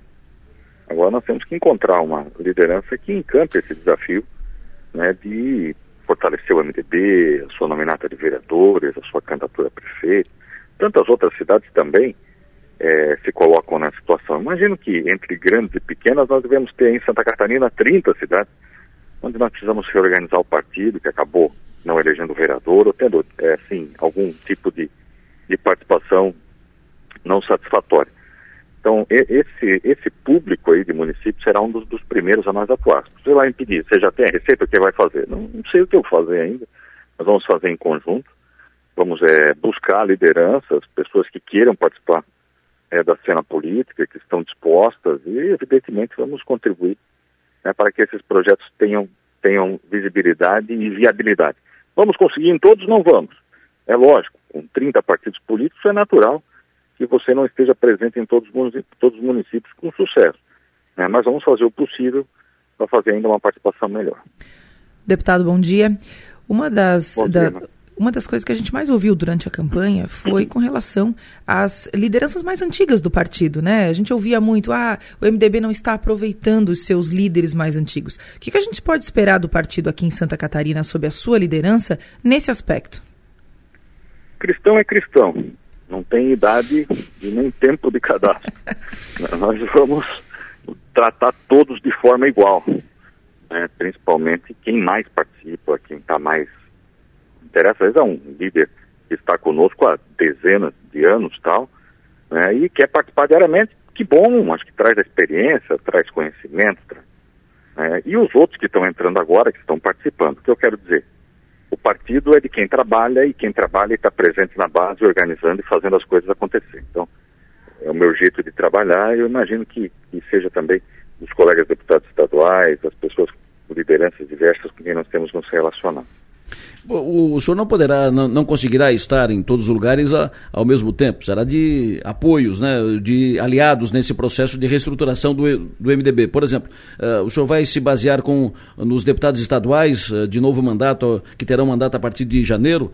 Pergunto isso para chegar a Criciúma. Criciúma tem um vereador que é o Paulo Ferrarese. Não teve candidato a deputado estadual, não elegeu de deputado federal. O mais próximo que se elegeu foi o Zilli, o Tiago Zilli, que acabou sendo muito bem votado aqui em Criciúma, e é deputado aqui da, da região do Vale do, do Araranguá, de Turma, que tem relações muito fortes aqui, tem negócios aqui, inclusive em Criciúma. Então, o processo de reestruturação, reorganização do MDB de Criciúma será liderado em, junto consigo, junto com o senhor, aqui pelo Zilli?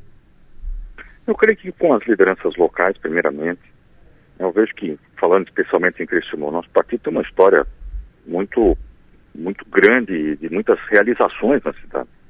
É, vejo que, quando eu assumi a presença do MDB de Jaraguá do Sul, nós estávamos com um vereador e tínhamos perdido a eleição, disputado como vice-prefeito. A gente fez um processo de motivação, de organização, de várias reuniões, de trazer uma liderança, trazer outra. Né? E daqui a pouco a gente dobrou o número de votos para vereador, não ganhamos ainda a primeira para prefeito, nós ganhamos a segunda, a terceira, a quarta. Eu vejo que é um processo contínuo e eu, eu, tenho certeza que é em Criciúma dá da gente reconstruir. Quanto à relação com a bancada estadual, aí no Sul, especialmente o deputado eleito Tiago Zilli, que eu considero uma grande liderança, vem do município pequeno, um, um homem sensato, é, muito trabalhador, preocupado né, em fazer aí um bom mandato, assim como o deputado Volney Weber, que tem as mesmas características, né, dentre outras lideranças, eu vejo que uma necessidade, daí transcende a questão de Criciúma, Adelon, é nós temos uma boa relação com a bancada estadual. A bancada estadual é o, a, a, a, instância representativa do partido mais próxima dos prefeitos, assim por diante. Nós vimos agora que nós estávamos, ou passamos um processo muito dolorido, que nós não estávamos em sintonia. Eu entendo que nós temos sim que caminhar junto com a bancada estadual, a bancada federal, agora a nossa senadora, os prefeitos. Esse é o primeiro passo para a gente ter sucesso em qualquer projeto que a gente é, vai encampar ou participar. Deputado, uma das principais lideranças, ou pelo menos um da, uma das lideranças que se destacou nessa eleição é o deputado, né? Foi eleito agora deputado Antídio Lunelli.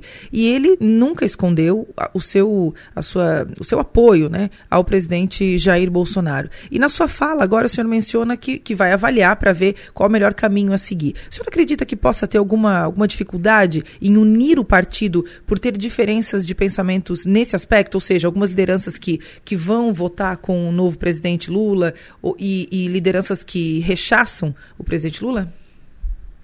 Eu vejo o seguinte, Maga, nesse assunto, o MDB está dividido como Santa Catarina, né? mais de 70%. A gente fez um levantamento, agora na campanha de 2022, mais de 70% do nosso filiado e liderança estavam acompanhando aí o presidente Jair Bolsonaro na sua reeleição e foi o resultado das urnas. Né? E tem outros que têm opinião diversa, alguns, muito, muito poucos, inclusive, apoiaram né, o presidente Lula, e outros, assim como eu, apoiou a candidatura própria da presidente Simone. Eu vejo que o deputado Antílio, assim como os deputados estaduais, não vão entrar nessa seara é, a ponto de prejudicar o andamento do partido. Muito pelo contrário, está focado aqui nas situações regionais. Quem vai ter esse encargo né, de fazer a representação de Santa Catarina, fazer o mandato dar resultado, não fazer só discurso, né, fazer com que Santa Catarina, é, se Deus quiser, melhore esse quadro de ser um dos estados brasileiros que menos recebe investimentos ao longo da história, passando direita, esquerda, centro, ditadura e tudo mais. Somos nós, somos deputados federais, né, que vamos ter que levar esse ponto de equilíbrio, a sensatez, né, na análise de cada um dos casos, é, sem ser governo simplesmente ou oposição por birra mas sim pensando aí nos interesses regionais que, consequentemente, eh, se cruzam com os interesses partidários. O Piara?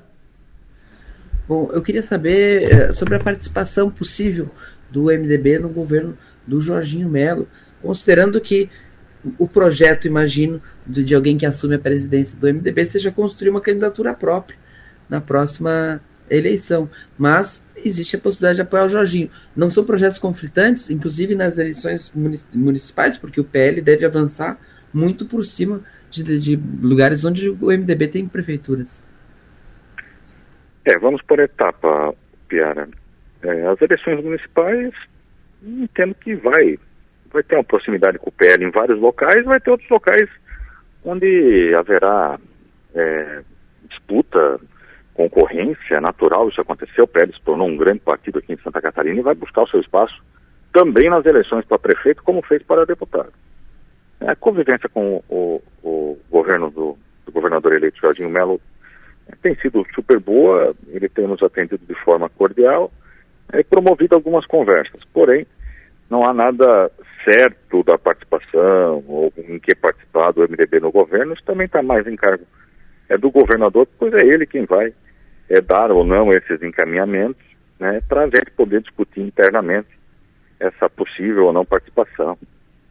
E também a questão da governabilidade, a questão da Assembleia e a construção aí de um projeto para a Assembleia Legislativa. Então essa foi a pauta da conversa que tivemos com ele e estamos no aguardo aí, é, que eu vejo que ele não tem falado é, com nenhum partido ainda, ele anunciou alguns secretários, via de regra, pessoas mais próximas a ele, né, e vai dar o início com esses nomes agora é, finalizando aí a sua equipe, a participação, a possível participação é, de outros partidos.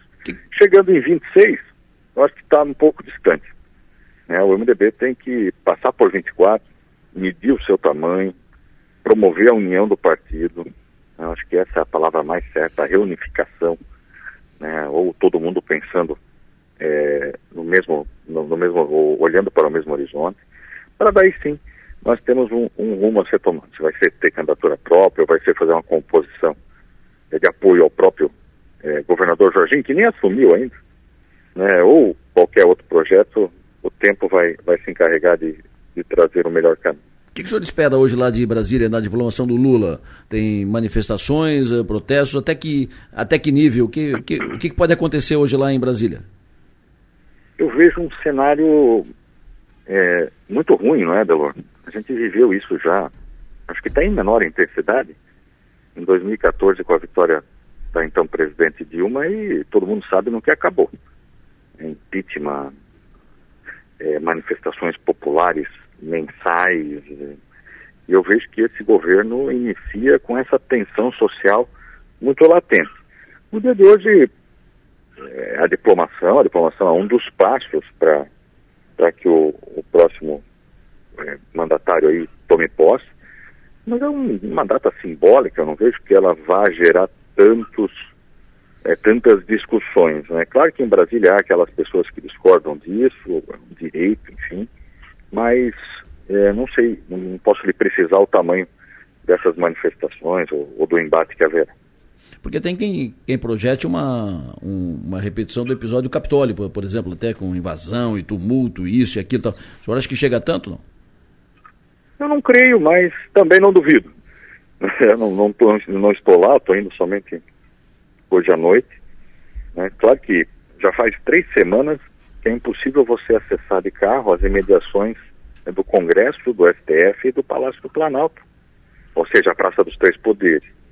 Então há um, um aparato de segurança aí promovido pela Polícia Federal, pelos órgãos, pela própria Secretaria é, é, de Segurança GSI, né, de Segurança Institucional, e vamos esperar para ver o que vai acontecer nesse episódio, mas eu vejo também com até mais preocupação a própria e possível posse lá no dia 1 é, de janeiro, quando a cidade vai estar cheia, terá shows, é, pessoas do, do, mundo todo convidados a participar desse momento. Pode ser que a atenção, ou naturalmente pelo número de pessoas que lá terá, seja ainda maior. Perfeito. Deputado Federal Carlos Chodini, presidente estadual do MDB, muito obrigado pela sua atenção, obrigado pela entrevista, o senhor tenha um bom dia. Obrigado, Adelor. Boa semana a todos vocês aí à disposição. Boa semana a todos nós. Uh, Maga, o que, que tu espera lá de Brasília? Eu acho que é, é, é um dia é, tenso, né? inevitavelmente tenso. Há uma grande concentração de pessoas lá. Já vinha acontecendo é, desde o fim da eleição. As pessoas estavam lá acampadas, estão lá se manifestando. Intensifica hoje. É, e até fomentado pelos grupos de WhatsApp, pela internet e tudo mais. Então eu acho que é um dia para se ficar de olho. Mas também é um dia que, que, que risca o chão, né? que, que demarca de forma oficial e documental, é, teoricamente, o fim das eleições. Né? Então a gente está de olho, claro, mas acho que é o curso natural das coisas, como a gente já vinha prevendo desde o fim da eleição. O que está certo é que vai ter um esquemão de segurança, um esquema reforçado de segurança, muito forte esquema de, de segurança, muito, muito forte. Poucas pessoas vão participar da, da cerimônia de diplomação e deve ser uma cerimônia relativamente rápida, com dois discursos apenas, do presidente do TSE e do presidente eleito só e cerimônia rápida resolve e vai, e vai embora. E a gente torce para que não tenha nenhuma, nenhuma complicação nesse aspecto, né? no sentido de, de violência, de manifestantes partindo para outro, outro lado. O Piara, depois de hoje, o presidente Lula anuncia ministros. Uh, Margarete Menezes na, na, cultura, o nome mais, mais, falado, mas virão os outros ministros, né? O chefe da Casa Civil e assim por diante e tal. Mais alguma surpresa, mais alguma no, novidade na, no ministério do Lula? O Décio Lima vem na Não. segunda leva? Eu tenho uma expectativa sobre se o Décio Lima vai ser ministro da pesca ou se vai ocupar a Secretaria de Portos, né? Isso. Porque aqui para Santa Catarina talvez seja mais importante até o se o Décio ficasse com a Secretaria de Portos, porque é, primeiro que ele tem uma experiência na área que ele foi aqui superintendente do Porto Itajaí uh, durante o governo, governo Lula. E, e, e Santa Catarina é um, tem uma condição única na questão portuária, né? Então, é um link com, com, com, a, com, o setor produtivo aqui que talvez seja mais interessante do que um Ministério da Pesca. Uh, mas, por enquanto, tem se falado muito pouco. Eu, eu, eu tenho ouvi isso rodando ali pelo vale, mas o que a gente vê é que Santa Catarina não está na, não tá na lista de prioridades, por enquanto, do governo Lula, não. É, a Secretaria Nacional da, da, Pesca, né, que tem status de ministério, uh, não é o que o Décio gostaria de, de receber, não é, não é o cargo que ele gostaria de ocupar. Ele gostaria de ser secretário nacional dos portos, uh, Ministério dos Portos. Isso é o que é o que brilha os olhos do, do Décio Lima e ele já fez chegar isso ao, ao ouvido do presidente Lula. Qual é a tua expectativa, Maga, para o secretariado do Jorginho, a, a segunda lista que vem agora essa semana? a tendência é aquela que a gente vinha comentando já desde a semana passada, é que agora, passado o impacto inicial da, da, primeira, da primeira leva, né, que foi um impacto positivo, deixou todo mundo bem impressionado, é que agora venham alguns outros nomes, de repente, mais políticos, digamos assim. E ainda é. falta anunciar, né, secretário de comunicação, que eu estou de olho, estou acompanhando, porque é uma pasta extremamente importante, vai dar o tom desse governo, né? É, e a gente sabe que falhar na comunicação pode custar muito caro depois. Então não é uma pasta secundária, mas é, é, é, provável então que, esses, que essa segunda leva seja um pouco menos, um pouco menos impactante ou de repente um pouco mais política. Nas minhas uh, investidas na, nas pescarias que fiz aí no, no, no, no, fim de semana, pescando informação daqui e ali, uh, uma informação que eu recebi é que o nome do Volney Weber para infraestrutura não está quente, está gelado. E que a informação que o chefe da Casa Civil será, vai cumprir a missão de articulador político do governo. Então, essa, essa função terá um político, provavelmente não com mandato, mas um político, de forte trânsito no, no ambiente político e tal, que vai ficar com a responsabilidade de fazer articulação com a Assembleia, com os demais políticos, fórum parlamentar e assim por diante. Tens um candidato à vaga, ou Piara? Não, tem um perfil bem interessante, mas eu tenho certeza que o, o candidato também vai, vai ser alguém que aceite dividir uh, o trabalho com o Felipe Melo, que vai ser o secretário sem pasta, né? Vai estar tá, ah, o filho do Jorginho, está é, muito ativo nas, né, nas articulações e vai, e vai participar disso.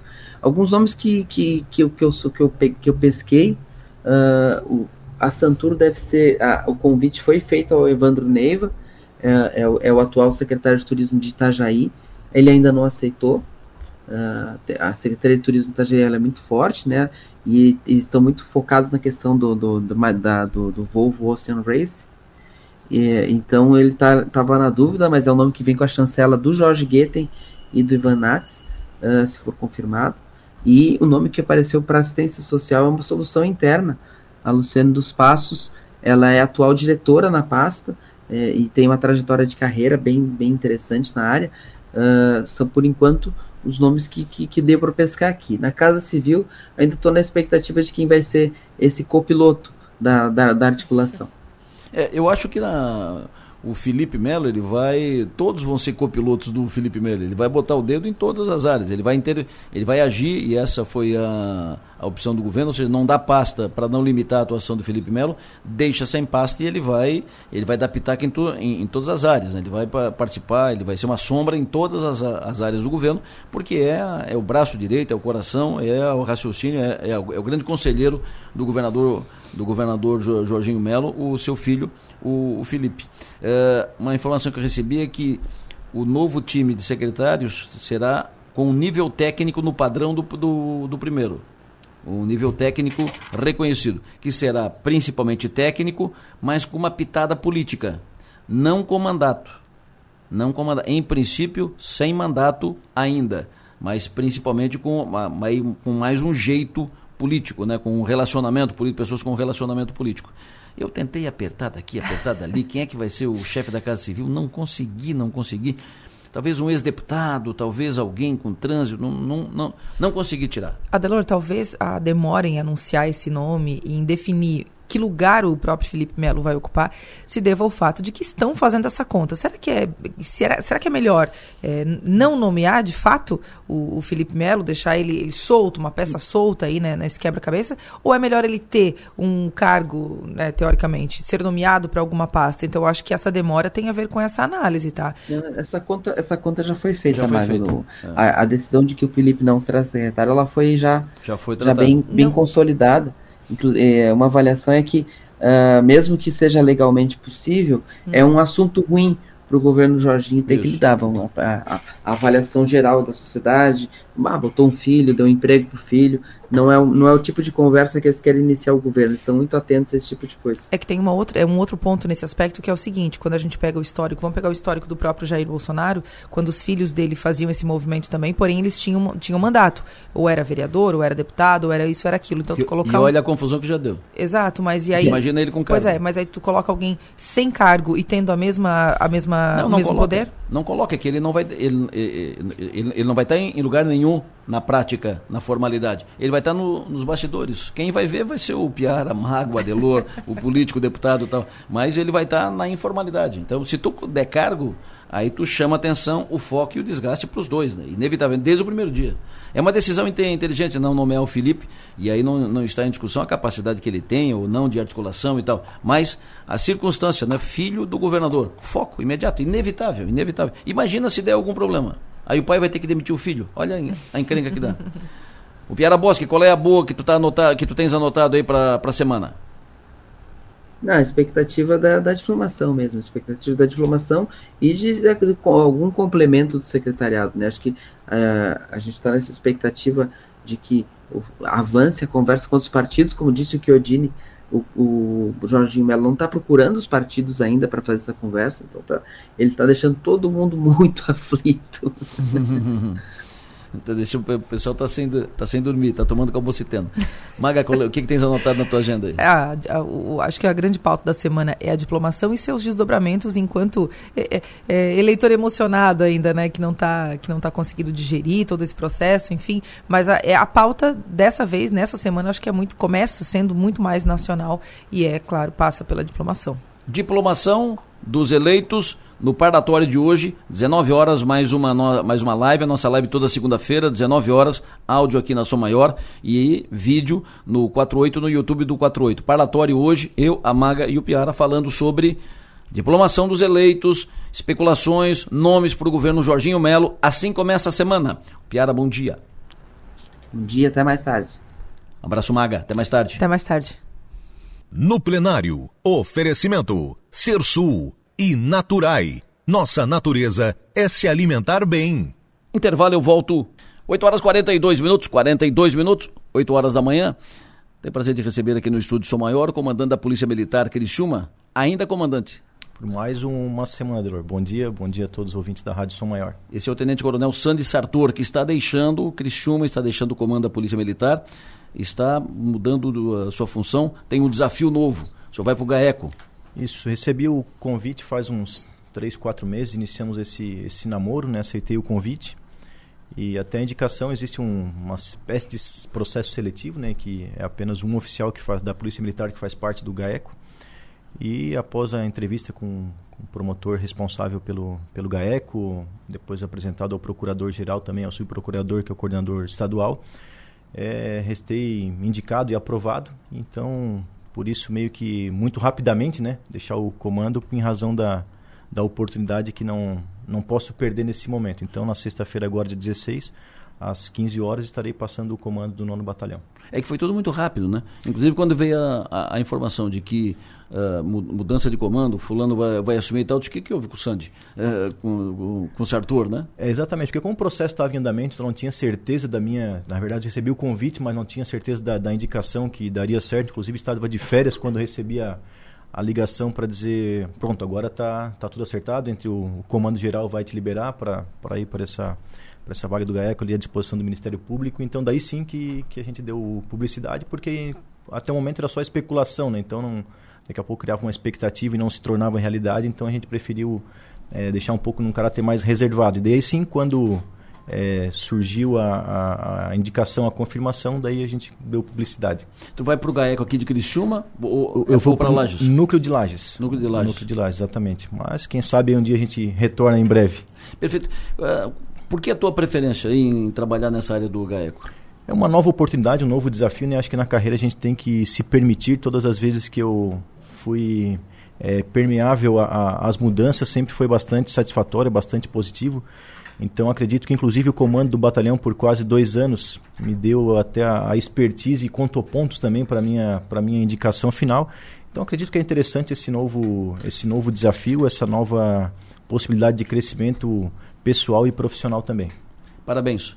Obrigado, Delor. Parabéns pelo trabalho feito aqui, muito obrigado pelo trabalho feito aqui na, na área da, da, segurança. Parabéns, pelo, isso é uma promoção, né? isso é, uma, é, um, é um degrau uh, que, que tu sobe e que tenha sucesso nessa nova empreitada, nesse novo trabalho. Obrigado, Delor. Aproveito para vir aqui para dar um, um, abraço pessoalmente, agradecer o, o profissionalismo, a competência da Rádio Som Maior, do Portal 48, a parceria é, com a Polícia Militar, com o comando do nono batalhão e, e pessoalmente comigo. Né? Agradeço a amizade a, a parceria para a Constituição e deixo aqui a minha mais respeitosa continência a toda, toda a equipe da Rádio Som Maior e a todos os integrantes do Portal 48. Obrigado, uma boa semana e um bom trabalho a todos. O GAECO ganha um técnico qualificado e um cidadão comprometido. Obrigado, Dor. Abraço, um abraço. sucesso. Converso com dois vereadores de Criciúma. Nós estamos conversando aí na, na reta final do, do ano, estamos conversando com os vereadores do município de, de Criciúma.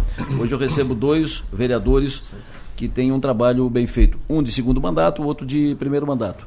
Recebo o vereador pastor Jair Alexandre. Tudo bem, vereador?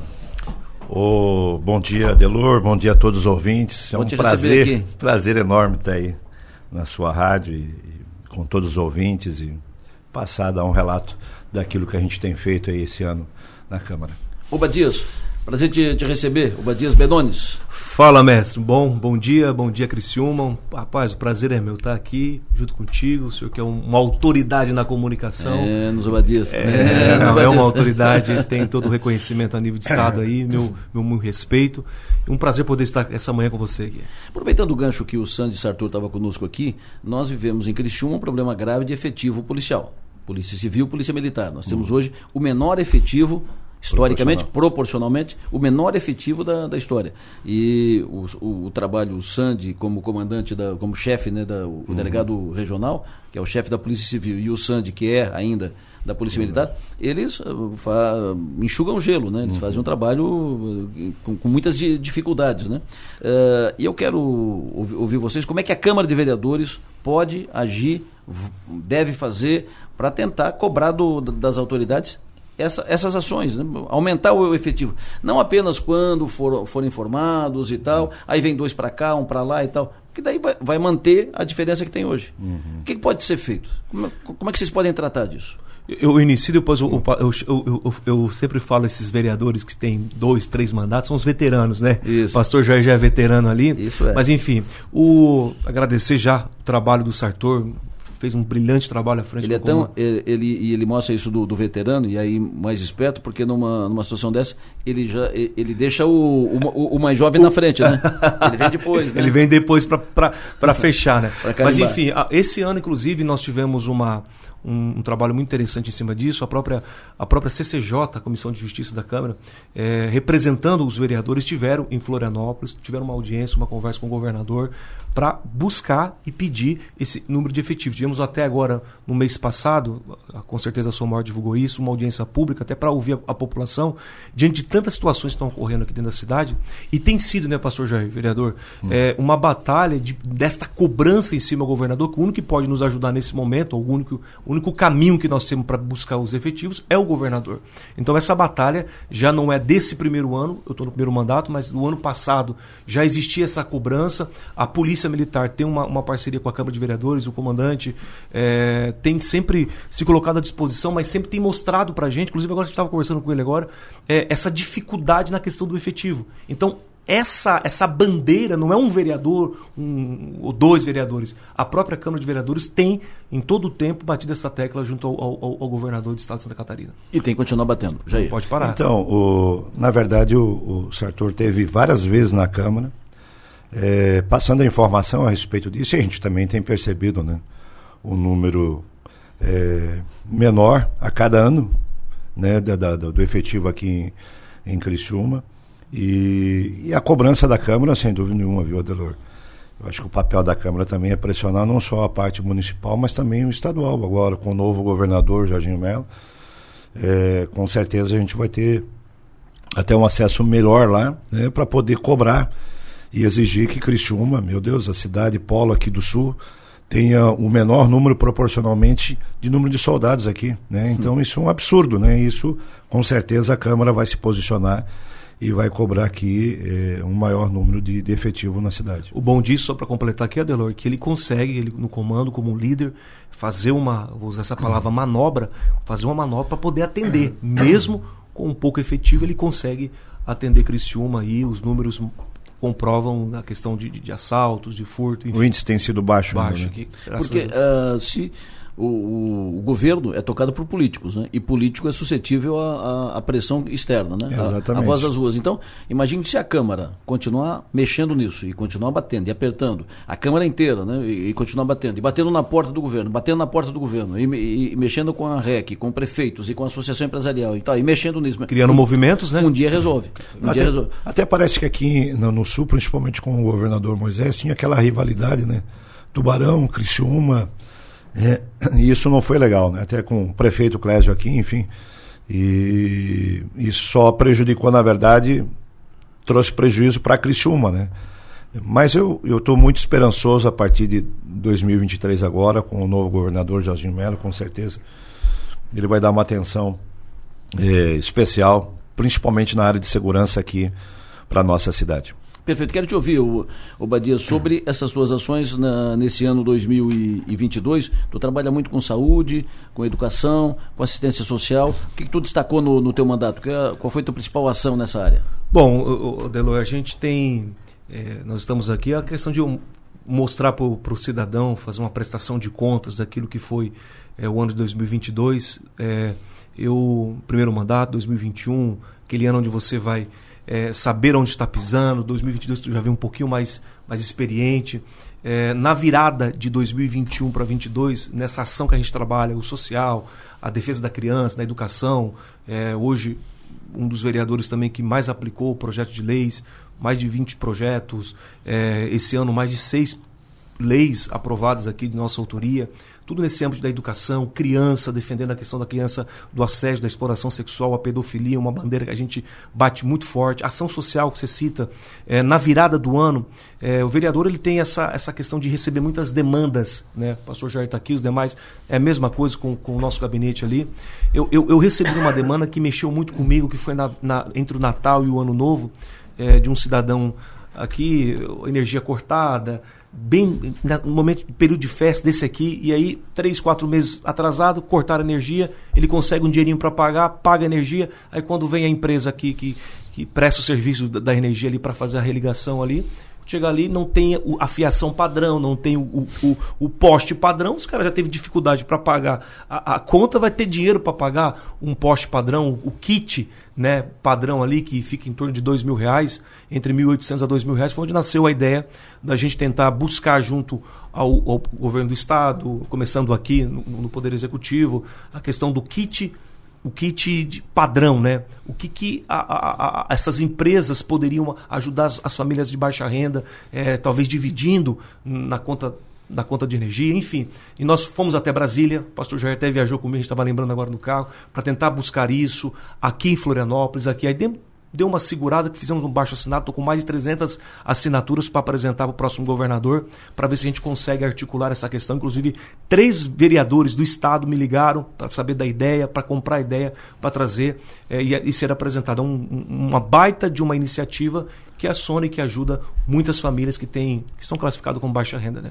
Jair, atuação nesse ano na área da saúde, Jair? Então, Ano passado a gente foi mais efetivo na saúde porque eu estava na comissão de saúde também, né? Mas sem dúvida tem sido a nossa, a nossa bandeira também, principalmente no, com relação ao requerimento que nós fizemos da internação involuntária. Hum. E a gente fez, sentamos com o prefeito, fizemos uma reunião virtual com o João Rodrigues de, de, lá, de Chapecó. Chapecó e ele implantou lá e, foi bem sucedido lá o trabalho, tirando da, da rua os dependentes químicos, levando para uma clínica de, de reabilitação. E graças a Deus fizemos essa reunião juntamente com o secretário Arleu Saúde na época, mais o Bruno do Social com o prefeito. E a partir daí, então, o prefeito adotou, né? A princípio, hoje nós temos internado nessa clínica de reabilitação cerca de 18 mas o objetivo, fizemos um novo requerimento, é chegar a 50, foi aprovado agora.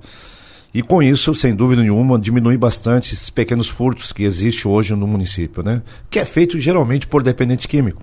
né, para fazer dinheiro rápido para comprar, infelizmente, para manter o seu vício. E, graças a Deus, então, esse é um trabalho árduo. Né? A gente também tem um centro de recuperação e sabe o quanto é, é, é, é assim traz uma certa satisfação quando você vê alguém entrando lá, um dependente químico, que sai de lá recuperado. Isso nos traz assim é, é, um valor enorme, né? E ver a dignidade do ser humano que ele pode recuperar isso. Então a gente tem feito isso na cidade. Temos alguns projetos também que, que, que colocamos, foi aprovado pela Câmara, o prefeito sancionou sobre a questão era, era não era só para o transporte público, mas é em geral todas as empresas prestadoras de serviço com relação ao não recebimento do dinheiro no transporte público até então, né?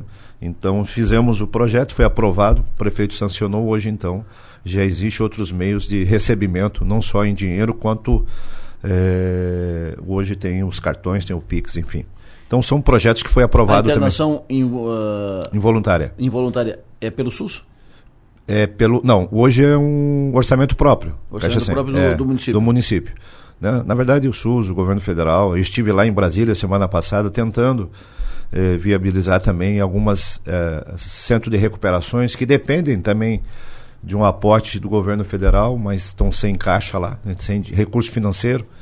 É, também fui para levar um ofício do Hospital São José aqui, o Adelor, sobre a UTI é, oncopediátrica, né? E também deixamos o ofício lá. Também fui para lá com o intuito de pegar habilitação. Na verdade, era, era a publicação só da habilitação do, do da, da, da UPA do Rio Maina. Deixamos em mãos também do próprio ministro é, uma agenda com o deputado federal Daniel Freitas, que fez essa agenda lá com o ministro Marcelo Queiroga. Entregamos pessoalmente para ele e esperamos ter um, um, um, retorno meio rápido ainda esse ano com relação à publicação da habilitação do, da UPA do Rio Maina, né, que é um valor para o município importante para manter o IMA lá, na verdade, a entidade que, que presta serviço, então é um valor importante também, se eu não me engano, em torno de 130 mil meses, né, então é importante lá para manter o, o trabalho lá na, na, na, UPA do Rio Maina. O senhor falou de pequenos furtos e, e Criciúma continua sendo assustado.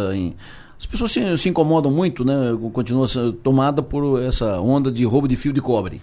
Uh, rouba fio daqui, fio dali, é, rouba fio da creche, fio do hospital, fio da, da iluminação pública da, da via rápida. Uhum. Não tem como fazer alguma coisa para frear isso, doutor? Então, o que a gente fez agora, Delor, foi essa questão talvez a da, da Via Rápida não seja o dependente químico, né?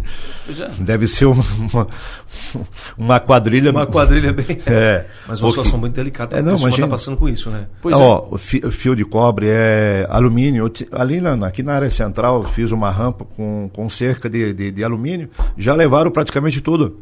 Já fiz BO, tudo, mas não adianta.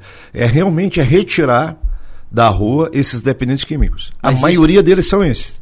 Hum. A maioria desses pequenos furtos, Via Rápido está falando de uma fiação, aí já não é o dependente químico, porque se for um cara lá, ele vai morrer eletrocutado lá, né? Isso, torrado. Mas deve ser uma empresa já, uma, uma, uma quadrilha de bandido aí que faz esse tipo de roubo, porque não é normal isso, não. Qual é o teu sentimento sobre isso? Qual é a tua ideia sobre isso, essa questão do enfrentamento a essa onda de roubo de fio e tal?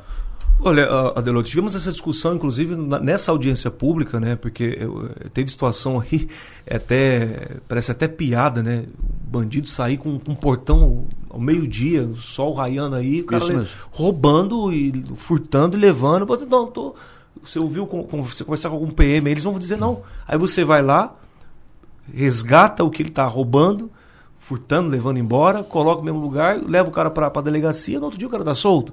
Então há furos também nas nossas leis, é, fragilidades nas nossas leis, que aí depois no outro dia ele mesmo. O Sartor acabou de falar pra gente agora uhum. aqui, né, nos bastidores, o cara vai ali, você solta ele, não, no outro dia eu já tô. Eu vou voltar a praticar.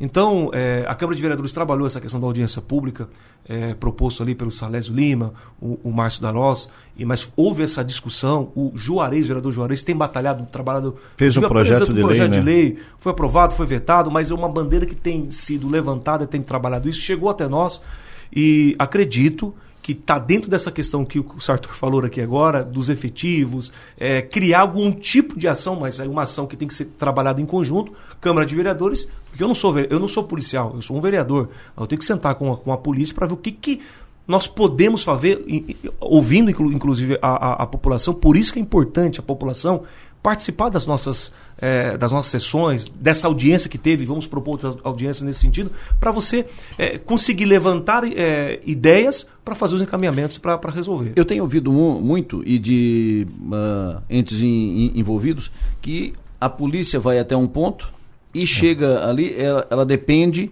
da autorização, do, do encaminhamento pelo Ministério Público e pelo Judiciário. E aí não é que existe má vontade, mas atrasa, demora. É, então, por, por exemplo, se estão roubando, é porque vão entregar. Se estão se se roubando alguém tá fio comprando. alguém, alguém está comprando. comprando. É, então tem que, ataca, tem que atacar na, na outra ponte. Uhum. Só que demora, né? Na é outra verdade. ponta, né? Só, só que demora, porque daí uh, identifica, pede para fazer o flagrante, mas daí demora, chega lá, já não dá mais. Uhum. Não teria, a Câmara não teria como colocar a mesa, levar na, numa, numa sessão especial ou numa audiência pública, lá na Câmara, o Ministério Público, o Judiciário, junto com, com Polícia Militar, Polícia Civil, para destrinchar isso, tentar encontrar uma forma de agilizar esse processo? E fechar todas as barreiras, todas as portas, inclusive é. da ponta. O projeto é. Juarez trabalhava Juarez, isso, né? O projeto o... do Juarez foi aprovado. Foi vetado, até a gente entendeu o, o veto do prefeito porque se tornou inconstitucional, né? É, mas tinha ideia, o, o Adelor, justamente disso, em que essas empresas que. Empresas, né? Esse pessoal que, que compram, eles só poderiam ser, ser através de nota. Tem que prestar conta desse, desse tipo de, de material ali. Mas aí já viu como é que é, né? Infelizmente. Ou seja, da onde veio? É. A origem, a né? origem. A origem. Mas Oriundo da onde, né? É difícil isso. Eu acho que precisa mesmo. O, o Sartor ali colocou a questão do efetivo. E esse internação involuntária, geralmente esses pequenos furtos são feitos por dependente químico, para manter o seu vício. Então, se a gente conseguir aumentar o número de internação, Adelor, vai ter, vai ter um, um recuo desses pequenos, enorme. Como é em Chapecó, né? O exemplo foi Chapecó lá do, do prefeito João Rodrigues lá, quando ele adotou isso, diminuiu bastante esses pequenos furtos. Eu acredito que esse é o caminho em Criciúma, né? De, de, de internar esse pessoal mesmo. Tem muita gente aqui, né? Imagina. meu Deus, é o que mais tem hoje é esse dependente. E geralmente, Adelor, não é daqui de Criciúma. São pessoas que vêm de fora, né? Eu estava falando com, com o Sartor ali, por que, que eles vêm de fora para cá, né? Uh, de cidades menores até, porque nas cidades menores é mais fácil encontrá-los, né? Aqui, infelizmente, o, o número de, de, de, de, habitantes independentes é enorme aqui. Eu acho eu acredito que tem mais de 500 aqui na cidade de dependentes químicos que ficam perambulando a cidade toda. Né? Ô Badias, 2023, qual é o teu foco, qual é a tua meta, o teu principal objetivo, teu principal projeto para 2023? Continuo batalhando e trabalhando nas bandeiras que a gente vem é, trabalhando desde o primeiro ano, questão da educação, fortemente em defesa da, da criança, da exploração, do assédio sexual, a questão da pedofilia. A gente tem trabalhado muito forte em relação a isso, criando políticas públicas. É, como tivemos um projeto aprovado esse ano de capacitação é, dos professores mediante para identificar crianças que estão sendo violentadas em casa. É uma bandeira que a gente tem batalhado muito, muito, muito mesmo. É, continuamos nessa, nessa pegada e, e, e, aquilo que, que eu não abro mão, que são as minhas convicções de político mesmo, de, de princípios, de valores, do lado do conservadorismo, defendendo a família, é, sempre atuando e, e, e, e, trazendo de fato números e defendendo aquilo que a gente batalha sempre, que são esses princípios que a gente não é inegociável. Né? Jair, tua teu principal objetivo, principal projeto para 2023? É manter aquilo que a gente vem fazendo, viu, Adelor? É, nós temos trabalhado bastante nessa questão social, né? questão de saúde, temos procurado, mesmo fazendo parte da Comissão de Saúde, mas a gente tem levantado essa bandeira e vamos continuar mantendo, é, guardando a nossa cidade, principalmente nas escolas aí, essa questão de defesa contra a ideologia de gênero né, nas nossas escolas, que é uma bandeira desde 2017 quando entrei, vou manter isso, até porque são princípios, são valores que nós mantemos, conservamos isso, né, e vamos manter. Princípios e valores não se recuam, não se vendem, né? E ontem eu estava ouvindo ainda a estatística do Brasil. O Brasil tem 88% do Brasil, do brasileiro, ele é cristão, é evangélico, católico, espírita, enfim. Tem princípios e valores, né? Então, Criciúma não é diferente. Criciúma também tem esse índice até um pouco maior ainda do sul inteiro. Então a gente vai manter isso e procurando é, é, fiscalizar os atos dentro das escolas, município, estadual, que a gente tem feito aqui.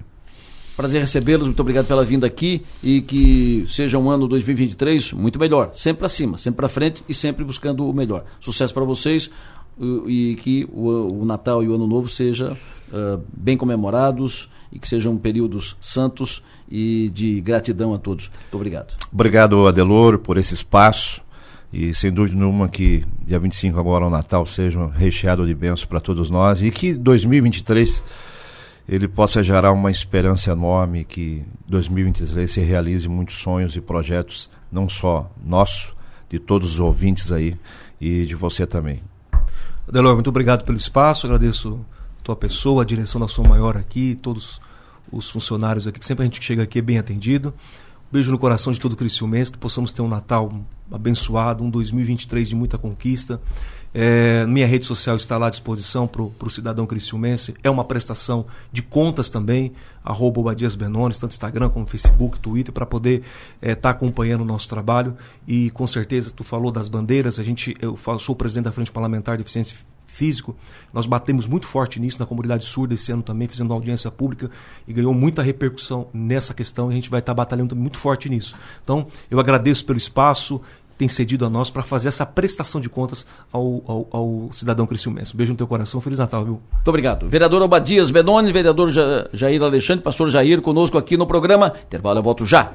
Estou lendo aqui agora na capa do 48, confira a situação das rodovias federais de Santa Catarina com a foto aqui do Morro dos Cavalos.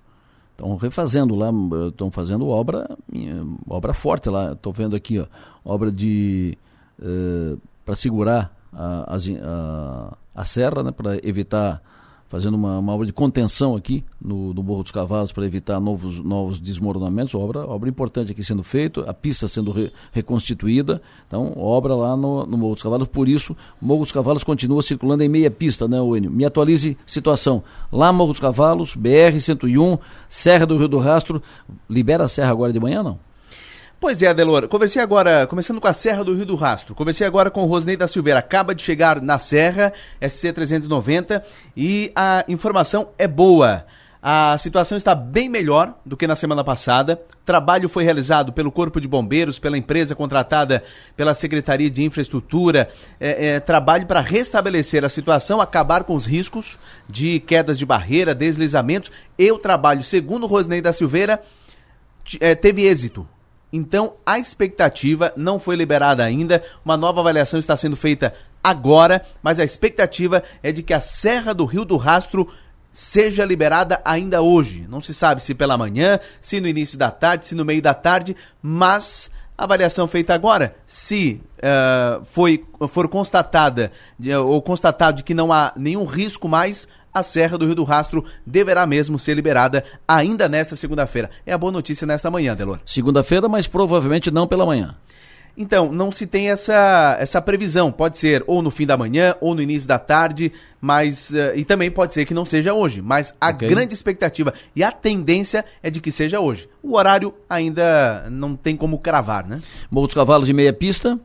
É, Morro dos Cavalos, informação de agora, tá? Trânsito lento é, do quilômetro 231 ao 232, que é no Morro dos Cavalos, Isso. no sentido sul, sentido Porto Alegre. O que, que está acontecendo? Para que o trânsito flua, é, tem uma certa lentidão, mas que, para que flua é, melhor, uma faixa da pista sentido Curitiba opera no sentido Porto Alegre. Hum. Então o carro que está vindo no sentido sul, ele pega uma parte ali da, da, da do sentido norte para que o, o trânsito flua. Isso em um determinado momento. Depois fica duas pistas no sentido norte e apenas uma no sentido sul. Eles vão alternando, uh, alternando ao hum. longo do dia, mas prossegue o trabalho para desobstruir totalmente a pista sentido sul.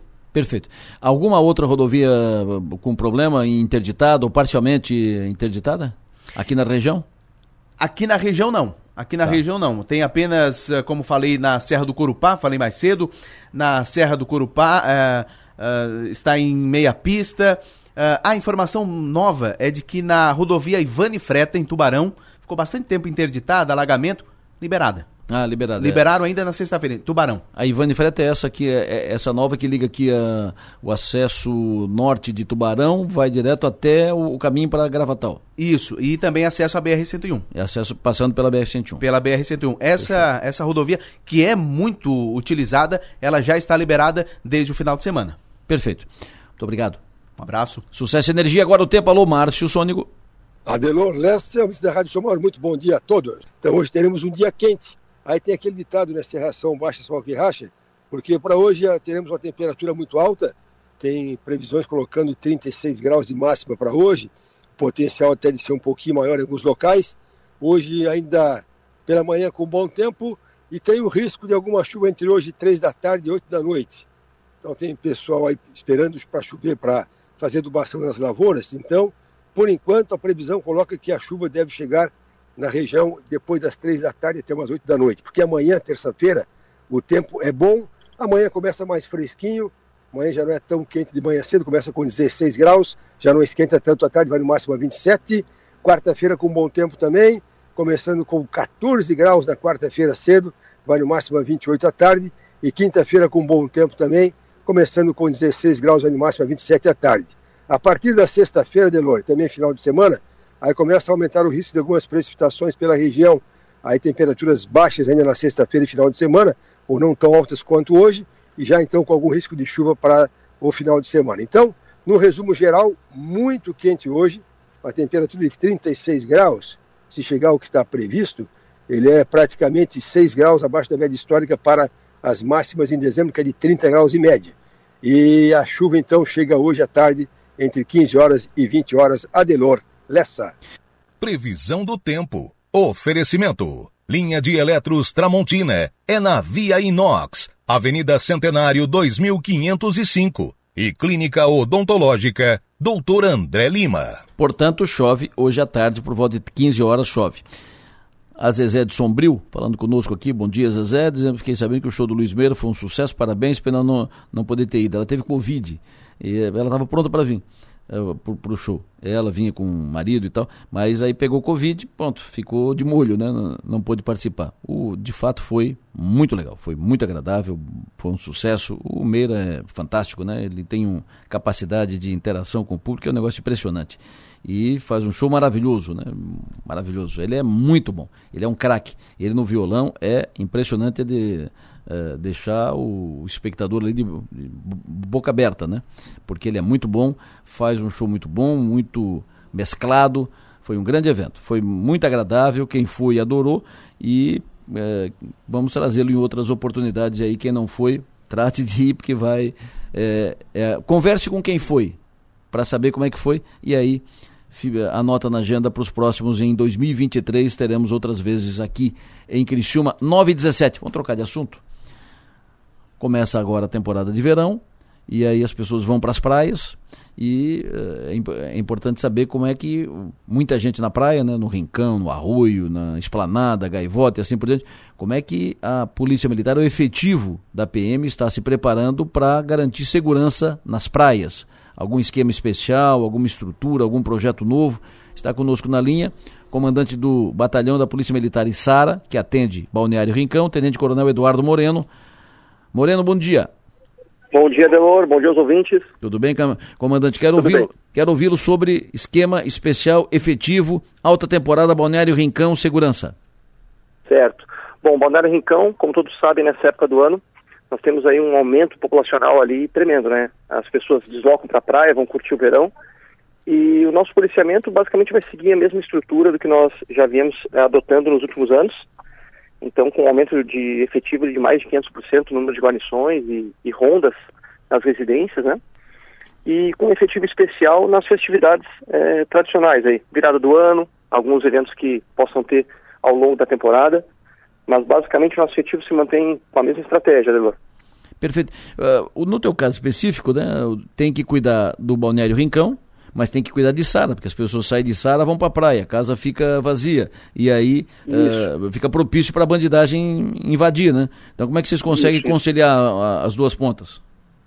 É, o 29 Batalhão é responsável pelo policiamento em sete municípios. Então vai do Balneário Rincão até Lauro Milha, né? Pega Orleans, Uruçanga, Morro da Fumaça, Cocal do Sul, e Sara, além do balneário, né? Sim. Nesse verão, o que a gente recomenda às pessoas, né, é que adote aquelas providências é, preventivas, né? A ideia é que o, o, marginal não se sinta à vontade em cometer nenhum tipo de furto, que ele identifique uma, uma residência e não perceba vulnerabilidades que é, façam que ele queira adotar alguma, algum crime, queira cometer algum delito.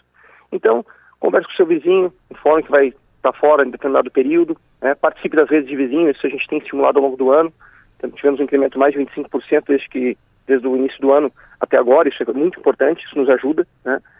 Então, adote medidas que deixem a casa é, não vulnerável, né? Claro. Como medidas de segurança, câmeras, enfim, aquilo que a gente já vem falando há tempo, né? Isso faz com que o marginal não queira escolher sua casa como, como é, alvo. Obviamente que a polícia vai estar fazendo rondas, vai estar realizando é, o nosso policiamento na cidade é, não muda, né? Continuam sendo realizadas as rondas preventivas, né? Sim. Mas é claro que a adoção dessas é, medidas por parte do cidadão contribui para que não haja delito, né? Moreno, muito obrigado pela tua atenção conosco aqui. Prazer ouvi-lo. Sucesso e energia. Bom trabalho. Valeu, um forte abraço aí.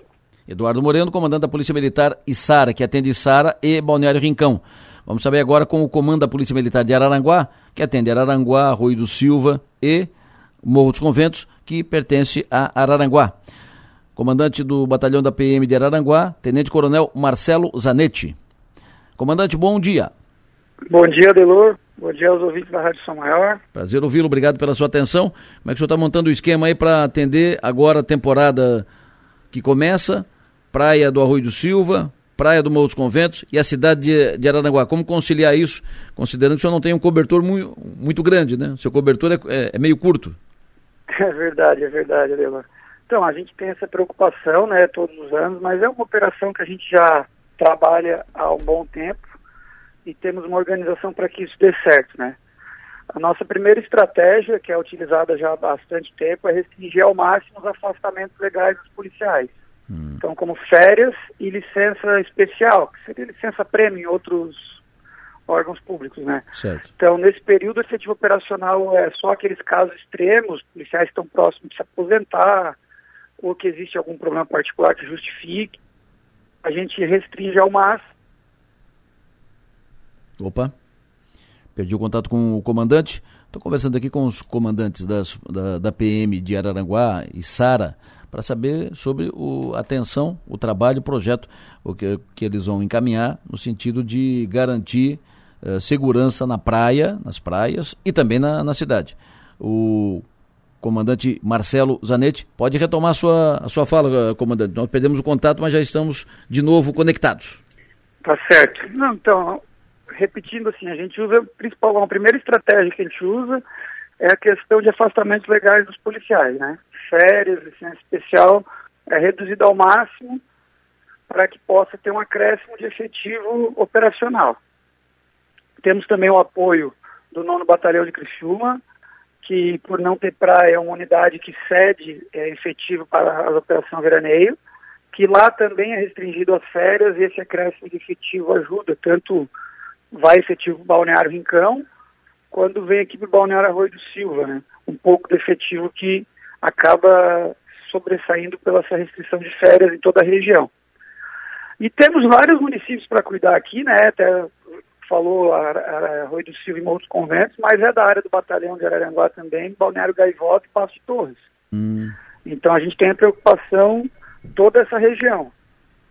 Temos também nossos próprios policiais do batalhão de Araranguá, do 19 Batalhão, que trabalham nos municípios do interior, aonde com essa restrição de férias também desloca, às vezes é um de cada município, depende do município dois, que também vem apoiar tanto o Balneário Arroio do Silva, que é a maior parte do efetivo da companhia de turvo vem apoiar, quanto no Balneário Gaivota, o efetivo do interior ali da companhia de Sombrio. Certo. Então a gente ganha um reforço realmente nas praias, sem tirar totalmente ou reduzir de uma maneira que dê um impacto nos outros municípios. A grande sacada é essa questão das férias, né? Sim. É óbvio que isso existe um impacto porque poderíamos ter mais policiamento ao longo de todo o ano, né? Se Claro. as férias fossem divididas em 12 meses e não em 9, como a gente faz para poder permitir. Mas é uma realidade da nossa região e o próprio público que vem para as praias, a sua grande maioria é oriundo desses municípios do interior, né? pessoal do Arroio, muita gente é de Araranguá, muita gente é do Turvo, do Meleiro, da Praia Grande, de São João do Sul, e vai para Gaivota, para Arroio do Silva. Então, a gente está tá dando segurança para a comunidade também do batalhão, né? Fora os turistas de fora que vêm. Gostaríamos de ter um reforço maior da Polícia Militar como um todo, e, é, mas a Operação Veraneia é muito grande no estado de Santa Catarina, né?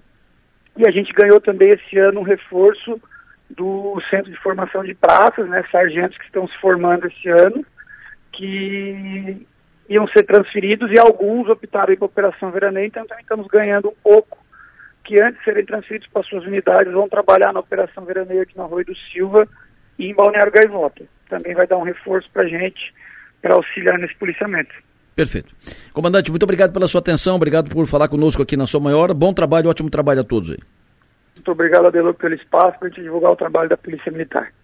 Tenente Coronel Marcelo Zanetti, comandante da Polícia Militar de Araranguá.